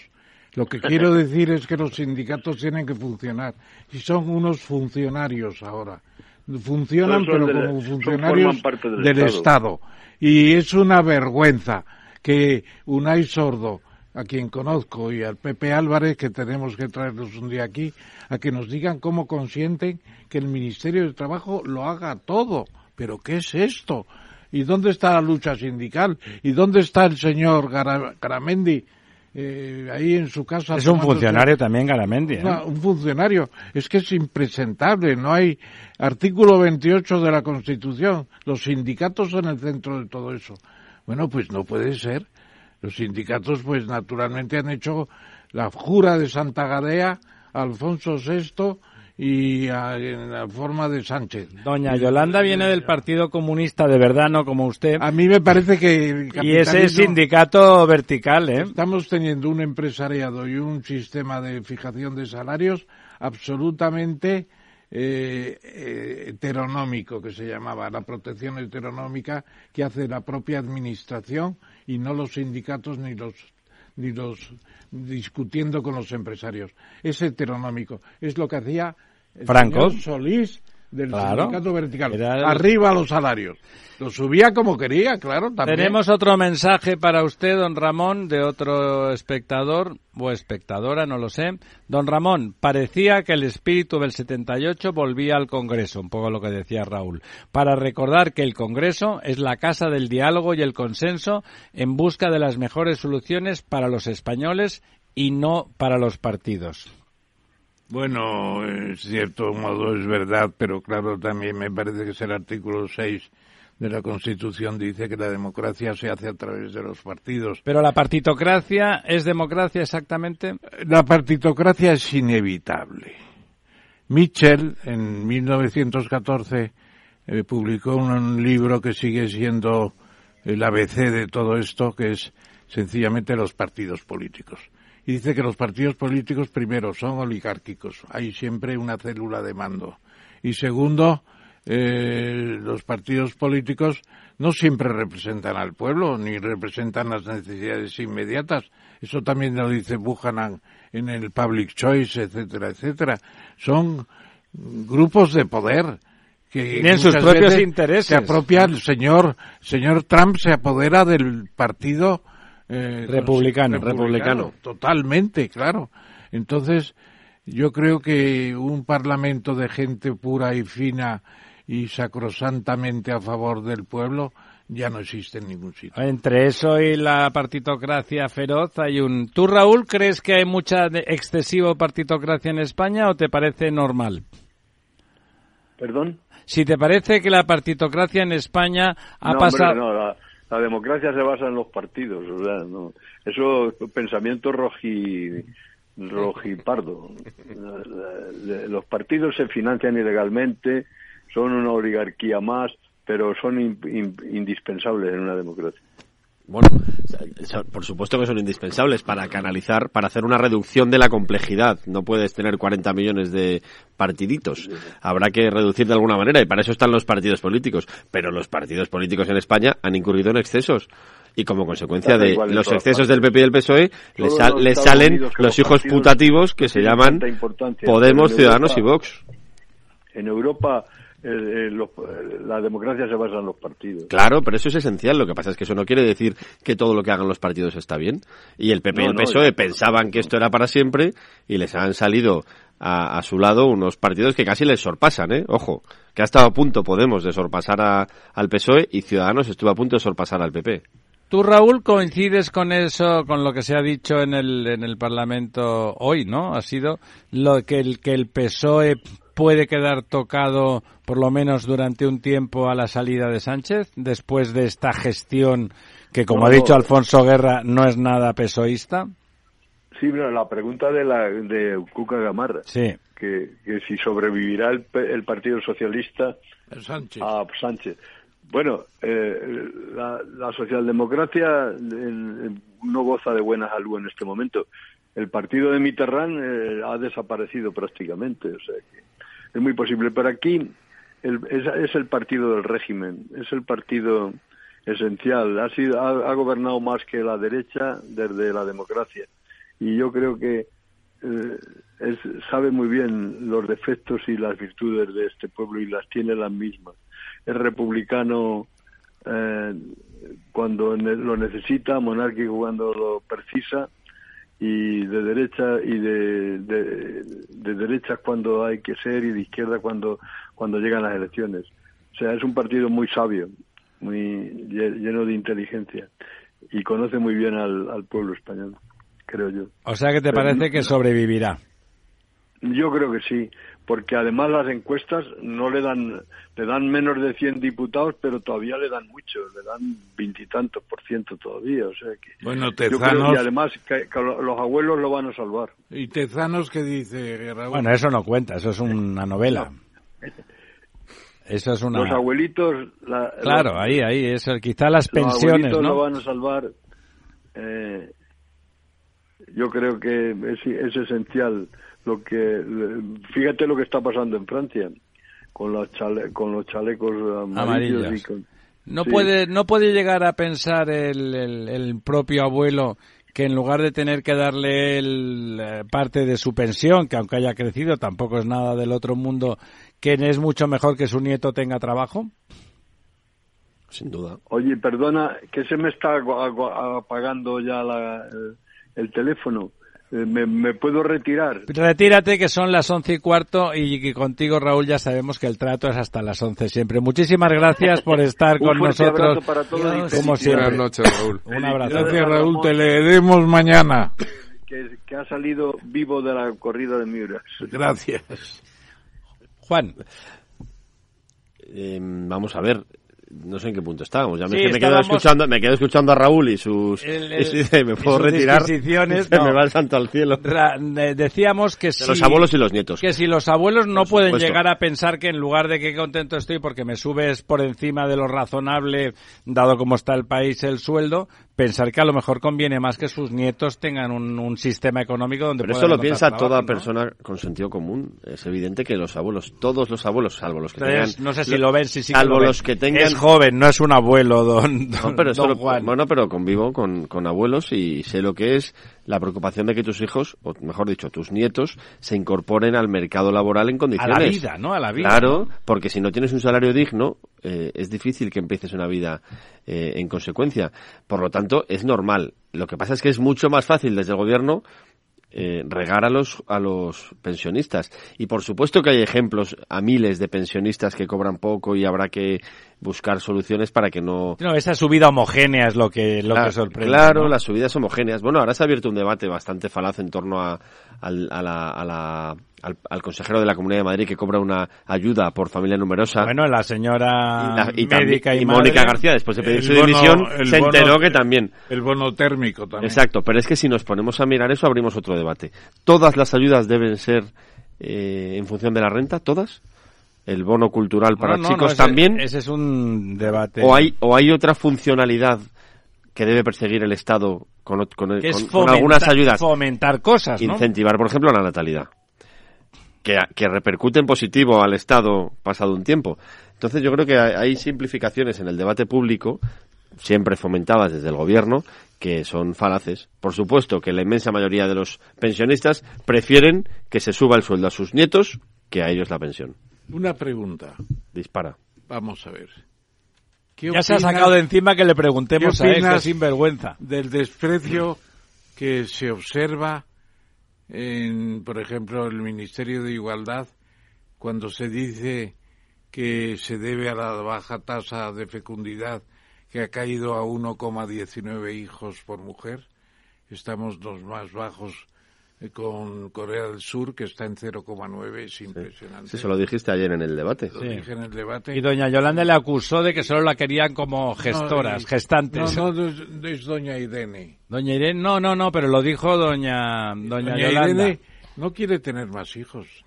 ya, tiene tres, Ya ¿eh? tiene tres. Ya, tiene tres, ya, ha contribuido ya ha cumplido, ¿eh? Pero, pero, realmente, eh, si seguimos así, todo tiene que ser hijos de importación, o sea, inmigrantes, ¿no? Bueno, yo creo que hay un problema evidente con la natalidad en España, no solo en España, en Europa hay un envejecimiento terrible y la demografía es uno de los puntos fuertes de que deberíamos atender entre todos. Graves. Mandan más los pensionistas que los jóvenes. Exacto, y eso es un problema gravísimo para todo, eh, para todos, empezando por la sostenibilidad de las pensiones. Cuando tú le dijiste a Yolanda, cuando tú dijiste en el hemiciclo lo que acabas de decir ahora, los datos, Yolanda Díaz dijo que era un ataque a las mujeres, que encima les ponía deberes. Sí, sí. Bueno, y a los hombres también, ¿no? Efectivamente, ¿no? Es un ataque a todos, porque significa que... Es verdad que los datos se dan por mujer, porque son las que claro, porque son las que tienen al hijo, pero es que eso todavía no lo podemos cambiar. por mucha ley trans que claro, eso, eso aún no lo podemos cambiar. Y lo digo desde una mentalidad absolutamente abierta y propia de mi edad. Pero pero lo cierto es que ella rápidamente cogió ese argumento para atribuirte un ataque a las mujeres. bueno, cuando salió Isabel la Católica. hablando de ataques y, de bueno y de ser espurio y seguramente malvado. El primero podría decir mente calenturienta en algún sitio había leído, pero probablemente es algo más. El señor Echenique eh, cuya retórica es digna de mejor causa, le atacaba. Usted comentó, y yo sé por qué lo comentó usted, que mientras que los emigrantes hispanos o marroquíes encuentran trabajo con relativa facilidad, o, cogen en los trabajos que tienen disponibles con relativa facilidad, los españoles no hacen eso. Evidentemente usted se refería a que la disposición del parado español es peor para, para coger empleos que la de tal. Se refería usted a eso. Él en un tuit ha dicho que eso era una, que eso era una afirmación nazi, ¿no? Que parecía que usted se quejaba, Echenique. Echenique, de que le daban trabajo a los hispanos y a los marroquíes en lugar de a los españoles sí, bueno. No, no es, no es exactamente eso, por cierto. No, no, ya sé que no, digo que lo que ha dicho él. Al subir al escaño que tenía preparado, pasé al lado de Chenique y me paré a saludarle. Y estuvimos hablando, nada, medio minuto. Me dijo que estaba constipado, porque él pensaba seguramente intervenir en la tarde y no fue por la tarde que yo recuerde. Entonces. Ya se había aburrido bastante por la mañana. Toda esa historia bueno, yo lo dije al presidente que había que hacer un estudio sí, sí. de los... De, por qué, de las causas, ¿no? por qué de las causas, que era una situación antropológica complicada, que con tres millones y medio de parados venían estos señores y encontraban trabajo el día siguiente, ¿no? porque, porque, lo aceptaban, claro. Claro, porque aceptan trabajos en la construcción, en la minería, en la agricultura. Trabajos más duros y que el español, el español ya no, quiere. El español quiere moqueta. Quiere moqueta, sí y como decía un amigo mío ni nirvanilla moqueta. Y nevera cerca. Sí eh, sucede en toda Europa es verdad. Pero en España yo creo que hay unas bolsas de trabajo eh, negro alimentados por parados que están cobrando el, el, paro eh, importantes bueno, y hay una dimisión, como dice usted. ni antes de ayer, no salió. Yo quería hacer un comentario de las pensiones. Eh, al hilo de lo que decíais, hay que decir a los jubilados que en España la tasa de reposición, es decir, lo que... Eh, es el 80%, ah. o sea, de entre lo que han cotizado y lo que reciben, es del 80%. Es de las más generosas de Europa. Sí. Y no lo digo yo, lo dice la, la OCDE. 80%. El 80%. ¿No era el 70%? 80. 80. Y luego, ¿cuál es el problema? Eh, que, hay, que hay que darle lo que tú te comentabas antes, la sostenibilidad, ¿no? Claro. Que en este momento tenemos 2,3 trabajadores por cada pensionista. Y habría que llegar a tres. Y habría que ¿No, llegar a tres. Y en el año 2050 tendremos dos. Claro. Por el tema de la fecundidad, o- o uno natalidad. coma- o 1,5. ¿Cuántos hacen O sea, falta? Como mínimo. No, yo creo que ahora tendríamos que tener por lo menos. El problema está ahí, en 23 millones de ocupados, digamos que está. Con 23 millones de ocupados se resolvían cantidad de problemas. Lo que pasa es que nadie sabe cómo crear esos puestos. de- Faltan 3 millones, claro, de Dos empleos. millones. Pero también hay otro factor. Dos millones y medio. eh, también otro factor que es importante y que antes yo lo he mencionado, que es el tema de los salarios. Si los salarios suben, las cotizaciones suben. Y por lo tanto se cubre más fácilmente las pensiones. Claro, claro, hombre, eso es, Es de decir, cajón, eso es de... O las empresas, y las empresas cierran. Hombre, Eh, bueno, algunas. Bueno, eh, las empresas exportadoras, quiero decir, normalmente el tema, el tema de, de- de los salarios tiene que ver con la competitividad o es lo que se vende, ¿no? Pero las empresas más exportadoras que tiene España y cada vez son más porque España es uno de los pocos países del Sí, mundo pero que no son la mayoría, don Lorenzo. Eh, Bueno, pues ya estamos, ya estamos en un porcentaje No, bastante somos un pa- elevado. so- eh, somos estamos muy cercanos al exportadores. 40%, ya, ya es un, ya es un porcentaje muy ¿De qué? significativo. ¿De exportación? De exportaciones, Del ¿no? Eh, brutal. Es brutal. 400 mil millones. Claro, estamos en casi casi cercano, muy cerca al 40%. ¿Del PIB? ¿Sí? Sí, sí, y esto y estas empresas son las que mejor pagan y no tienen ningún problema de mínimo, salvo a lo mejor los, los chavales Bueno, que entran las de grandes aprendices o lo que empresas, sean, ¿no? es- No, no, no, grandes y medianas empresas exportadoras. Ojo, que España tiene sectores, quiero decir, yo creo que hay que conocer un poco más el tejido empresarial y sobre todo el tejido cuando sales de las grandes ciudades. Es decir, que hay muchas eh, empresas medianas de muy competitivas en sectores que uno ignoraría totalmente. Es decir, que hay otra variable. Lo que quiero decir que es verdad que el número de ocupados es importante porque hay un tema de pirámide invertida, etcétera, pero que también es importante el valor añadido de los que están trabajando. Y eso, el salario es una. Pero bueno, una el turismo tiene un valor añadido reducido y es una industria muy importante en España. Juan, está salido el tema de las eh, pequeñas y medianas empresas.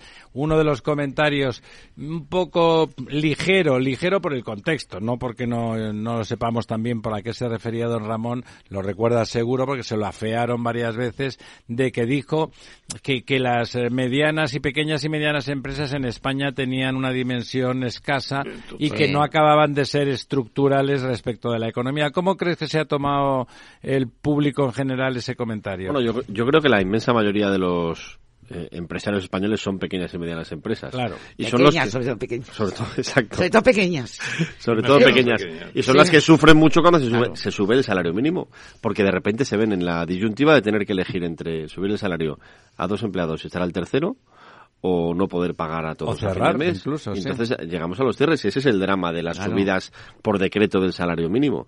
Entonces yo creo que como la inmensa mayoría de la gente está ahí, no, no son el Banco Santander y, y Endesa. Ni las navieras, Claro, sí. ni las navieras, pues eso se entiende, se entiende bien. Esto es una de las cosas que, a pesar del discurso buenista de la subida del salario mínimo, como decía antes Ramón, va a parecer que no queremos que se suba el salario de la gente, ¿no? Claro, todos queremos, Todos pero queremos. ya que subimos, ¿por qué no a 3.000, no? Claro. Es decir, al final esto yo creo que es lo que la gente entiende. Bueno, y ese es el desgaste de un gobierno que, que de momento, en este momento está bastante de espaldas a la gente. Suiza y cantones que lo han puesto en 3.500. No, no, claro. Bueno, los suizos ya se Esa sabe. renta per cápita es Fabrican mucho más billetes, fabrican billetes los suizos. Fíjate, quiebra un banco importantísimo y lo resuelven a base de billetes realmente, ¿no? O sea, ha sido, por un lado, icónico, coño, con perdón, un banco suizo que quiebra además uno Sí, muy sí, importante, sí, sí. ¿no? De los que conocemos Sí, todos. sí, sí. Y al mismo tiempo, oye, en dos días, ¿eh? He dicho, tú lo compras por mil millones, ¡ah! pues dos mil, venga, pum, para abajo. ¿Qué ha pasado? Ya se ha acabado el bróquil, ¿no? Y, Bueno, impresionante. Usted, don Ramón, eh, ¿realmente descree mucho de las pequeñas y medianas empresas? Porque están, como ha dicho Juan, son la inmensa mayoría de las de este Sí, país. son la inmensa mayoría, pero no cabe duda de que el arrastre que tienen las grandes empresas es importantísimo. Claro. grandes empresas un país no puede existir. Eh, o existe como, qué sé yo, Malawi o Sí, sí, Botswana. existe preca- o Zaire, precariamente, Zaire. precariamente. Eh, eh, económicamente, internacionalmente, esos países apenas existen. Entonces, yo creo que eh, hay que tratar de encontrar una dimensión de las pequeñas mucho más alta. Porque, claro, es, es que la el Mittelstand en Alemania tiene 500 eh, trabajadores como mínimo y se considera pequeña empresa. Bueno, y son además empresas muy especializadas, y muy industriales. Y muy trabajadas y muy históricamente. Decía un amigo mío cuando estaba en la clandestinidad del Partido Comunista, Juan Gómez, que es el mejor comunista que yo he conocido en toda mi vida, pues decía que eh, España es un país no subdesarrollado, decía él, mal desarrollado. Y tenía en cierto modo eh, razón de ser lo que decía. Aquí hay cosas que se mantienen por tradición y además a partir de los 50 trabajadores pues hay que hacer declaraciones de todo en las empresas. Es el enemigo número uno, el trabajador 50 es un personaje siniestro, nadie lo quiere. es que el empresario no quiere pasar de 49. Y con Franco había que tener las viviendas a partir de 50 trabajadores. Y comedores. Y comedores. Bueno, pues la gente no quería. Yo estuve una vez en, en Badalona en una empresa que se llamaba Talleres Blanc, que a lo mejor tú conociste. Pues no. Bueno, pues tenía una gran nave y estaba dividida en 20 empresas. ¿Por qué? dijo, ¿por qué está dividido en 20 empresas? Dice, para no pasar del número 50. Para no pasar del número 50. Porque había que construir viviendas para los trabajadores. Por cierto, la vivienda se tocó poco y yo dije que había Casi nada. 200.000 al año como poco, la mitad de protección oficial. Eso no se comentó porque llevan años preparando una, una ley de Pero si es que no hablan de cosas prácticas, hacer viviendas es un plan... Es un negocio. No, y es un plan técnico, no, lo, no puedes ponerlo en un papel, o se construyen las viviendas o no se construyen. ¿Tú qué has echado en falta en la moción? A ver, es que este es un tema importante. y ¿por qué no se ha tocado el tema de la vivienda? Porque en este momento el PSOE y Podemos y Unidas Podemos están enfrentados por la ley de vivienda. Y hay, y hay una propuesta... Sobre todo por la parte de alquiler. Claro, porque uno de los problemas que existe en España, especialmente en las grandes ciudades, es que no hay un fácil acceso al alquiler y Podemos esto lo resuelve en cinco minutos, topando el precio y a funcionar. ¿Estilo franquista? Claro, estilo franquista. Y además una prueba que se ha hecho en muchas otras ciudades importantes del mundo y que no funciona. Bueno, siempre es un fracaso. Siempre es un fracaso. Y el PSOE no quiere, eh, el PSOE se resiste. Lo que pasa es que... la vivienda en cualquier mercado, ¿eh? Topar precios... No, claro, claro, por supuesto, por supuesto. Pero a Unidas Podemos le encanta, porque es una solución fácil que, que, bueno, a lo mejor tiene una repercusión al día siguiente, pero tres meses después es un lío. Estás hundido. Claro. Eh, pero a Unidas Podemos le encanta. Entonces, el, el gobierno después del fracaso de la ley del CSI y el enfrentamiento que vimos hace apenas dos semanas en el, en el Congreso de los Diputados, y del nuevo fracaso con la ley Mordaza, necesita llegar a, consensos con el gobierno de coalición. Por eso se ha lanzado con tanta premura la reforma de las pensiones. Claro. Porque eso da votos, además. Y, lo pedía Europa eh, también. Lo pedía Europa, eh, pero han eh, tratado de buscar un acuerdo rápido para mostrar que tienen capacidad de llegar a acuerdo. Y el otro tema es la ley de vivienda. Y el PSOE está dispuesto a tragar con un tope limitado, valga la redundancia, de los precios y frente a Podemos. de los aumentos del alquiler. Eso es, en el ámbito del alquiler. Pero bueno, que nos comente don Lorenzo, ¿qué ha pasado en Barcelona que han hecho de todo? No, que no se sí, nada. Yo, yo, iba a comentar que, que, yo creo que hay mucha demagogia en el tema de la ley de la vivienda eh, nacional, digamos, ¿no? Porque al final las competencias, es decir, sacar vivienda, esa vivienda protegida, etcétera, ¿no? Pues depende de otras administraciones, que son ayuntamientos y comunidades autónomas, que son los que tienen que aprobar. Bueno, si te ponen un tope, te lo ponen. Sí, pero al final el que hace el suelo son otras administraciones. Es decir, el suelo se crea. O sea, ya sé que el suelo está, pero el suelo urbano, el suelo urbanizable, el que se puede edificar, se crea. Los entes de las comunidades. Las comunidades. Las comunidades son las que tienen que aprobar esos planes parciales o esos planes generales, etcétera. Y son las que ponen muchísimas trabas con todas las sectoriales, es decir, que, que establecen y, digamos, que dilatan en el tiempo. En estos momentos, por ejemplo, en España, falta mucho suelo en zonas como la Comunidad de Madrid o en zonas de desarrollo como en Málaga, etcétera. Y eso pues pues es un problema de otras administraciones por mucha ley del suelo que saque el, Estado. Y lo único que va a hacer es pues pues pues pues fastidiarlo, es decir, todo lo que sea tratar de movilizar una ley para, para, para tocar precios, pues lo que va a hacer es fastidiar el mercado, es decir, empeorarlo todavía, ¿no?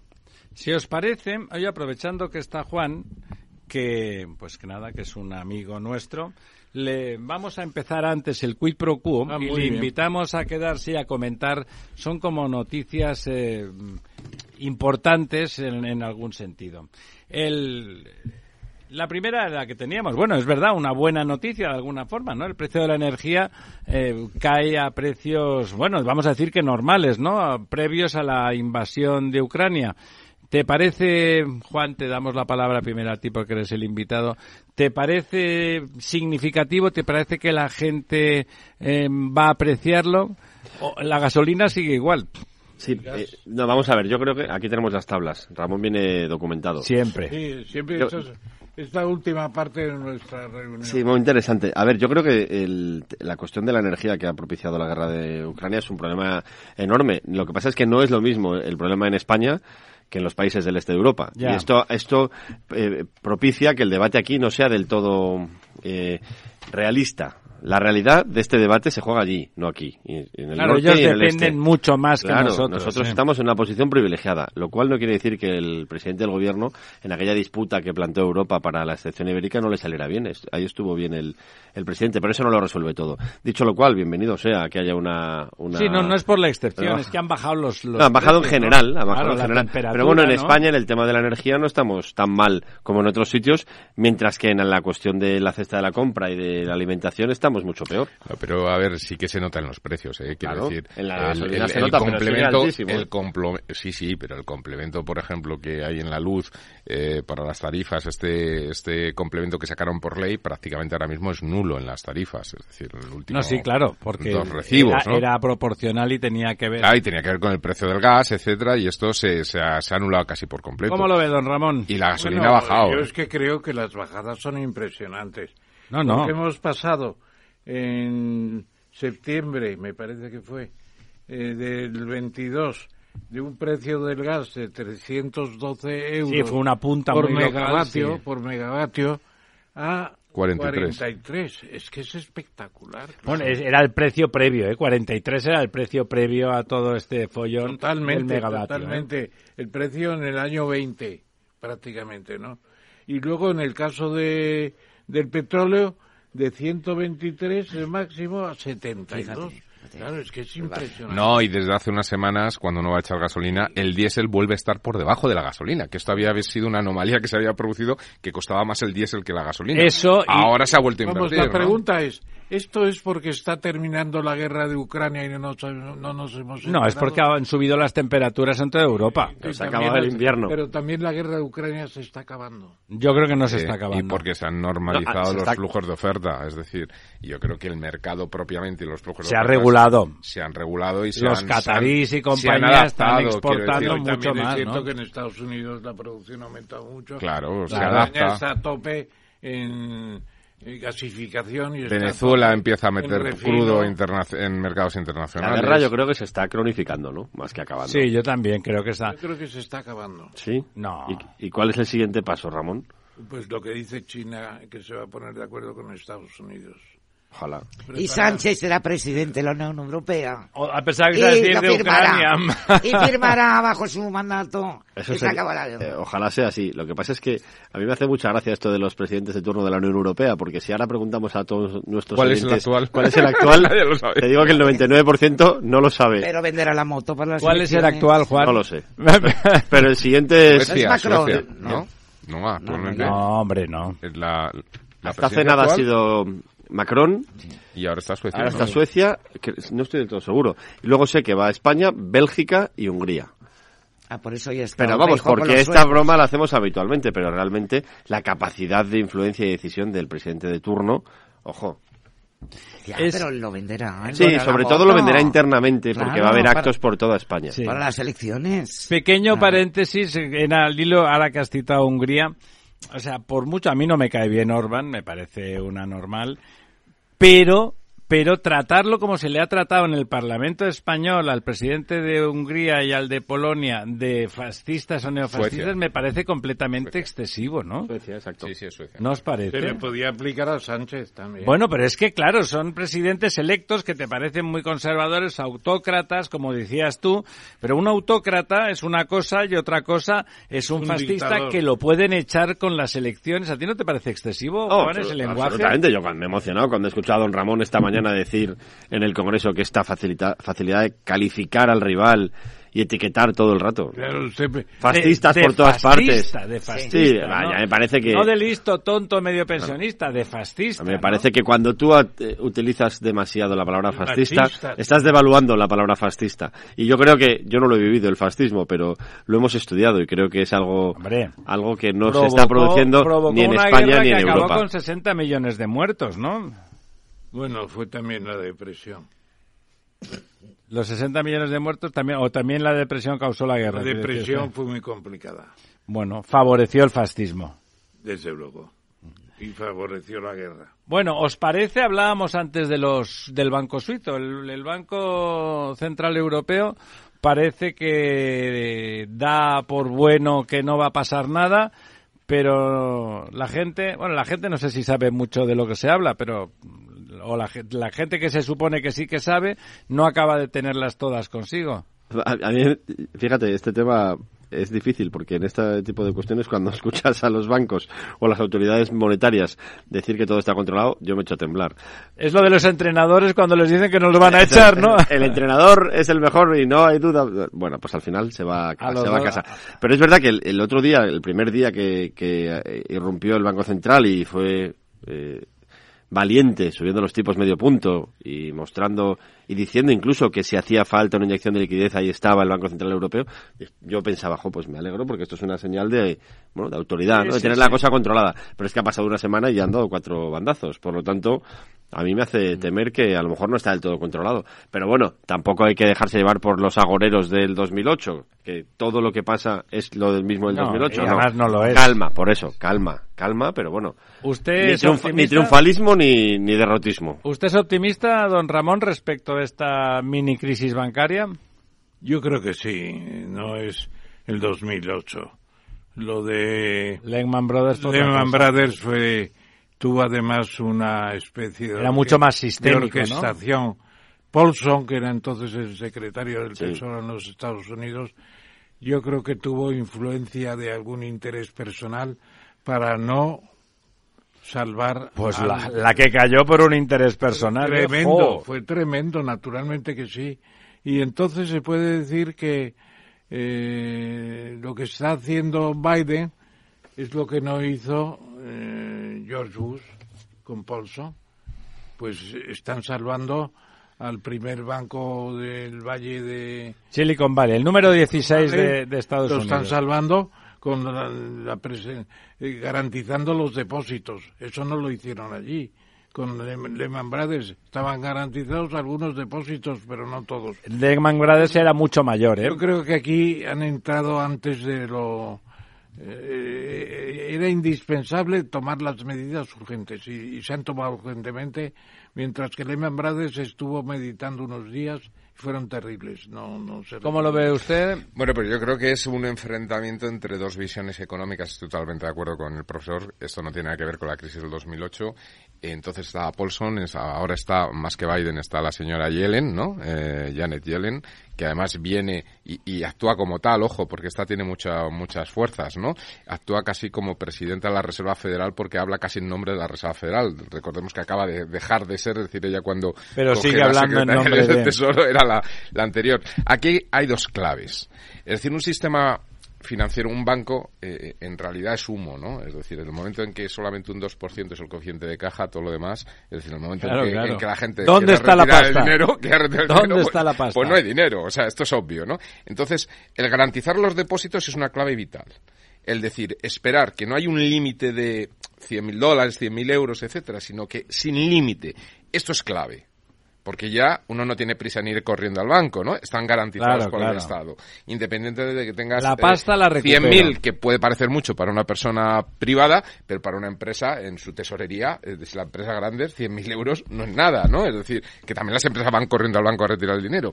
Y la otra clave muy importante va por el lado de la deuda. Es decir, los bancos tienen posiciones de deuda pública muy fuerte.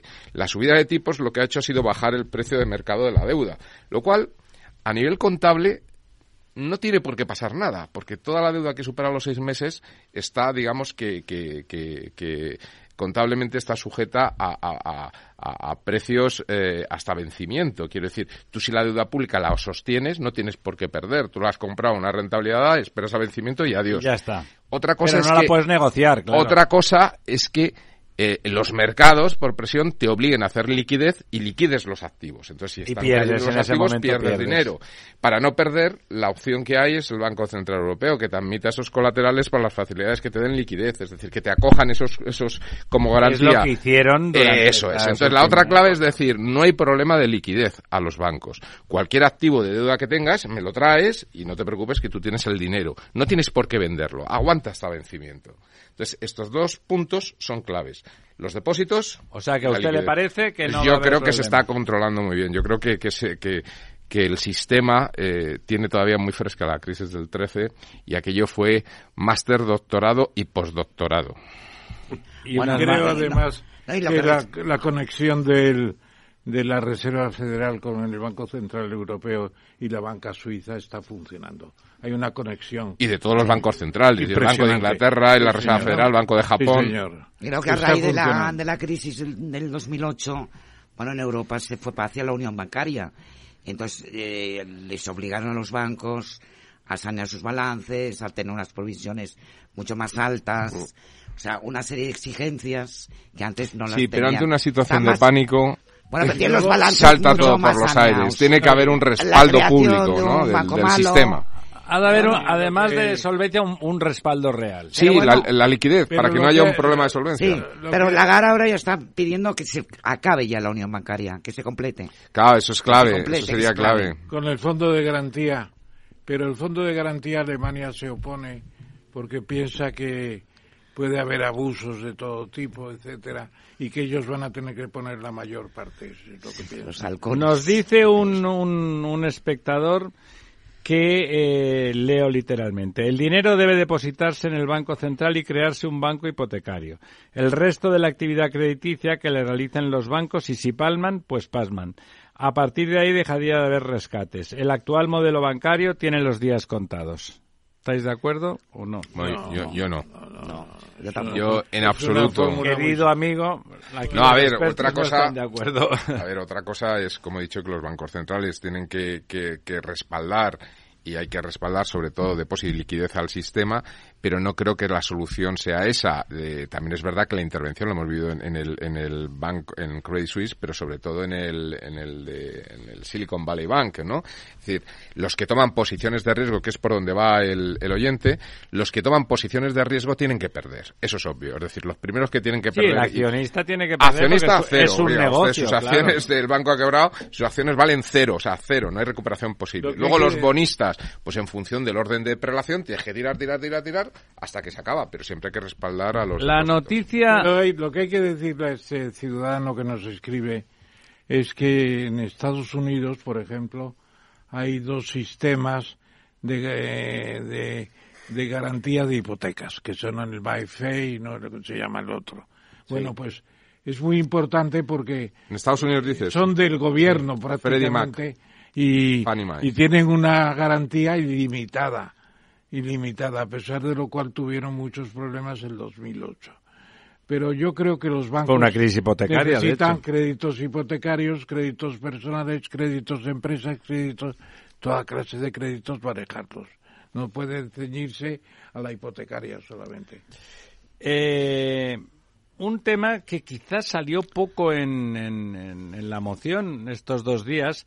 Comentó usted el dato del aumento de las violaciones en un 53% en el 22 respecto al 19, que es un dato realmente Es pavoroso. pavoroso, pero no comentó usted demasiado el, el tema de la ley del CSI, su fracaso espectacular y los efectos contrarios a los teóricamente pretendidos. Bueno, de pasada, sin mencionar la ley, sí se mencionó que eh, el señor el señor Sánchez había utilizado eh, el derecho de gracia de los antiguos monarcas absolutos. Se llamaba Gracia y Justicia, era el ministerio de, del ramo. Gracia y Justicia porque podían perdonar lo que quisieran.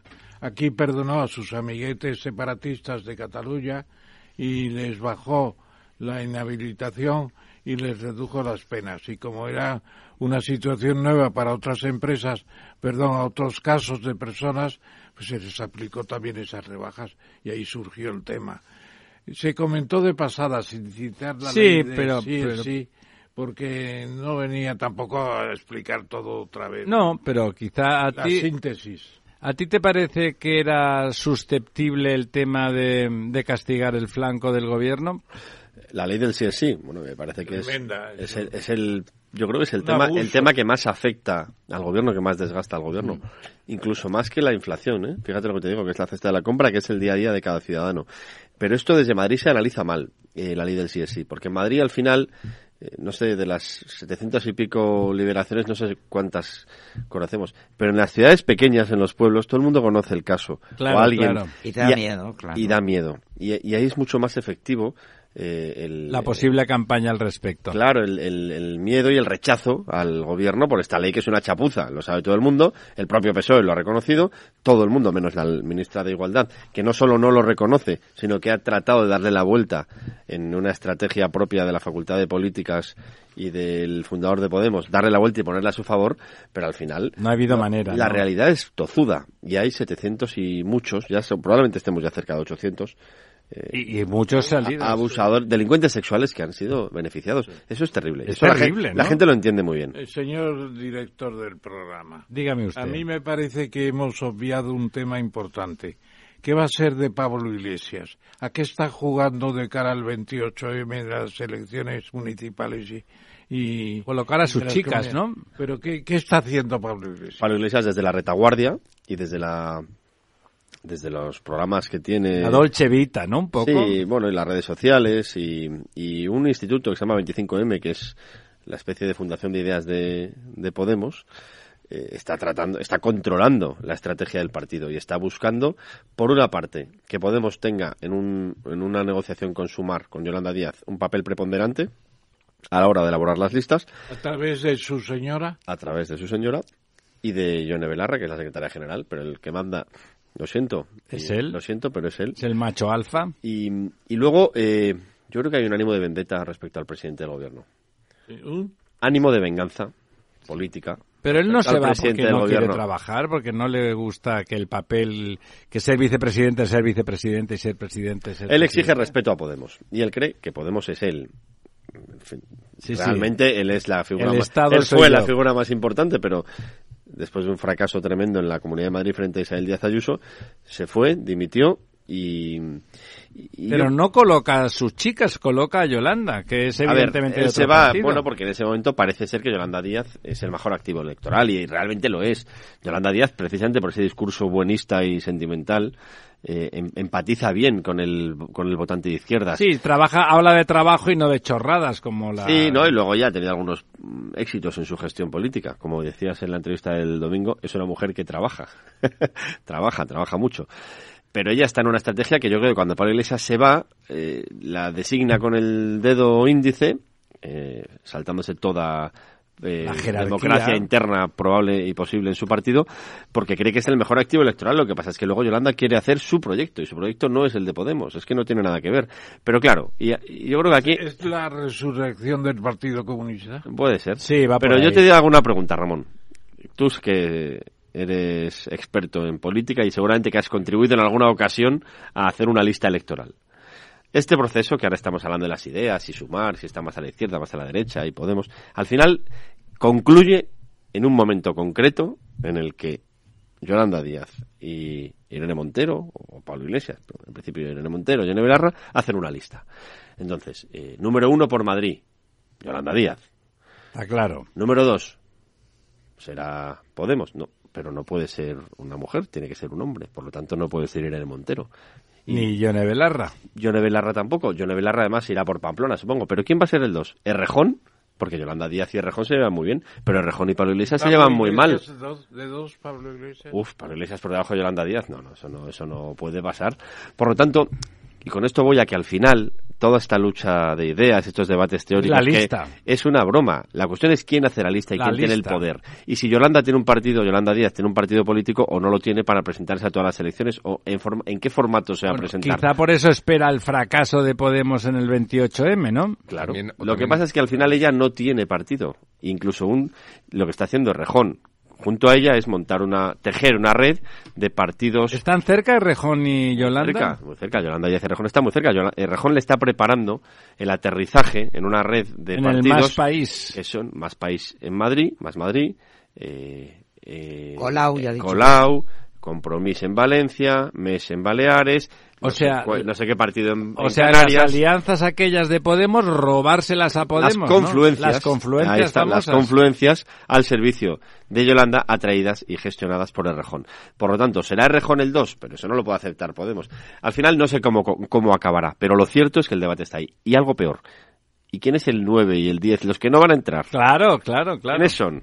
Porque esos llevan cuatro años con un buen sueldo y Porque colocando van a asesores. 20 o 22 máximo. Pues al ¿eh? final, mucho discurso sentimentalista y tóxico. Pero luego el bolsillo es el pero bolsillo. la realidad es la realidad. Y ahí nos vamos a ver todos. ¿Y no será que Sánchez el que dirima la cuestión? No. No. Sánchez necesita. No. Sánchez sabe perfectamente que si quiere ser presidente del gobierno necesita un partido, solo un partido fuerte a su izquierda. Si hay dos, Sánchez no gobierna. Del mismo modo que cuando el PP se presentaba con Ciudadanos y Vox no sumaban porque por la ley electoral. Por la ley de ON, claro, que Entonces, Sánchez-. Los, los restos Sánchez, se pagan muy Ramón, caros. eh, en tu moción de censura o en la moción de censura que tú le presentabas al presidente se produjo un hecho significativo que es que Sánchez señaló a Yolanda. Él ha apostado ya. Totalmente. Está clarísimo. La noticia de la semana que viene va a ser Yolanda. va a ser cómo Podemos se revela. Nosotros mañana en ABC contamos que Irene Montero y Yone Belarra no van a ir, van a plantar a Yolanda Díaz el día en que ella anuncie su Bueno, en los pasillos, ayer, ayer en los pasillos, eh, no, ayer sí, ayer, después del discurso de ella, Ione Belarra y la Montero iban diciendo a quien quisiera oírlos que una cosa era hacer bla bla de izquierda y otra cosa es hacer políticas y apoyar las políticas de verdad de izquierda y desde luego no hablaban de ti ni de Vox, estaban hablando de, de, la noticia de la semana que viene.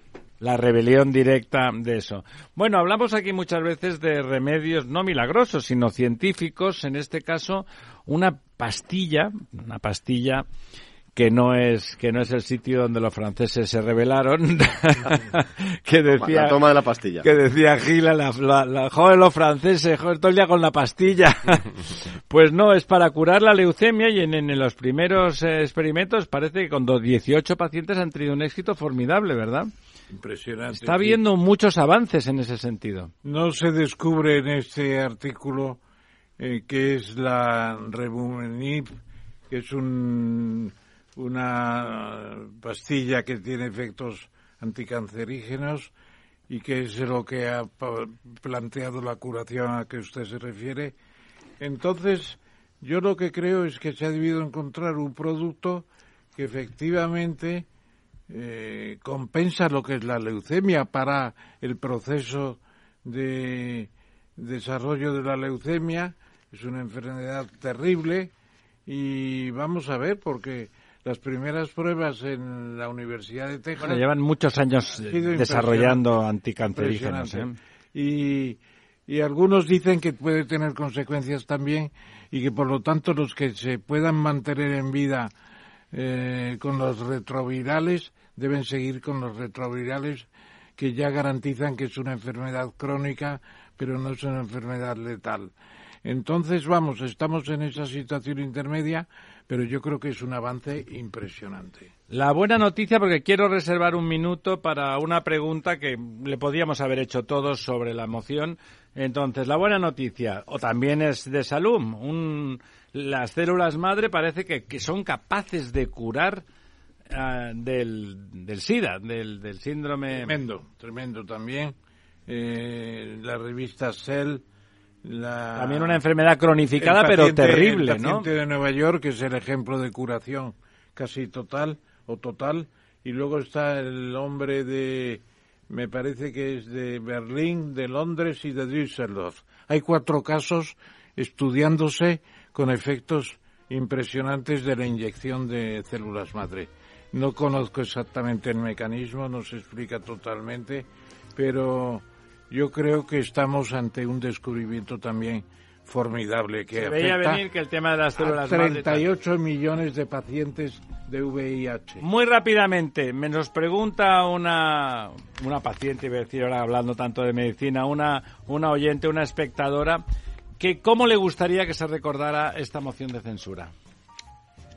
La, la moción de censura de la, de la Concordia, del intento de la Concordia. Del intento será. Que fue la propuesta que yo hice al final, crear un sistema para los partidos constitucionalistas, no separatistas, un principio de, digamos, de acuerdo económico, un principio de voto que no eh, dé sobrepeso al voto nacionalista y finalmente también una cuestión de lucha contra la corrupción. La vuelta al consenso y nos vamos medianoche, amigos, amigas.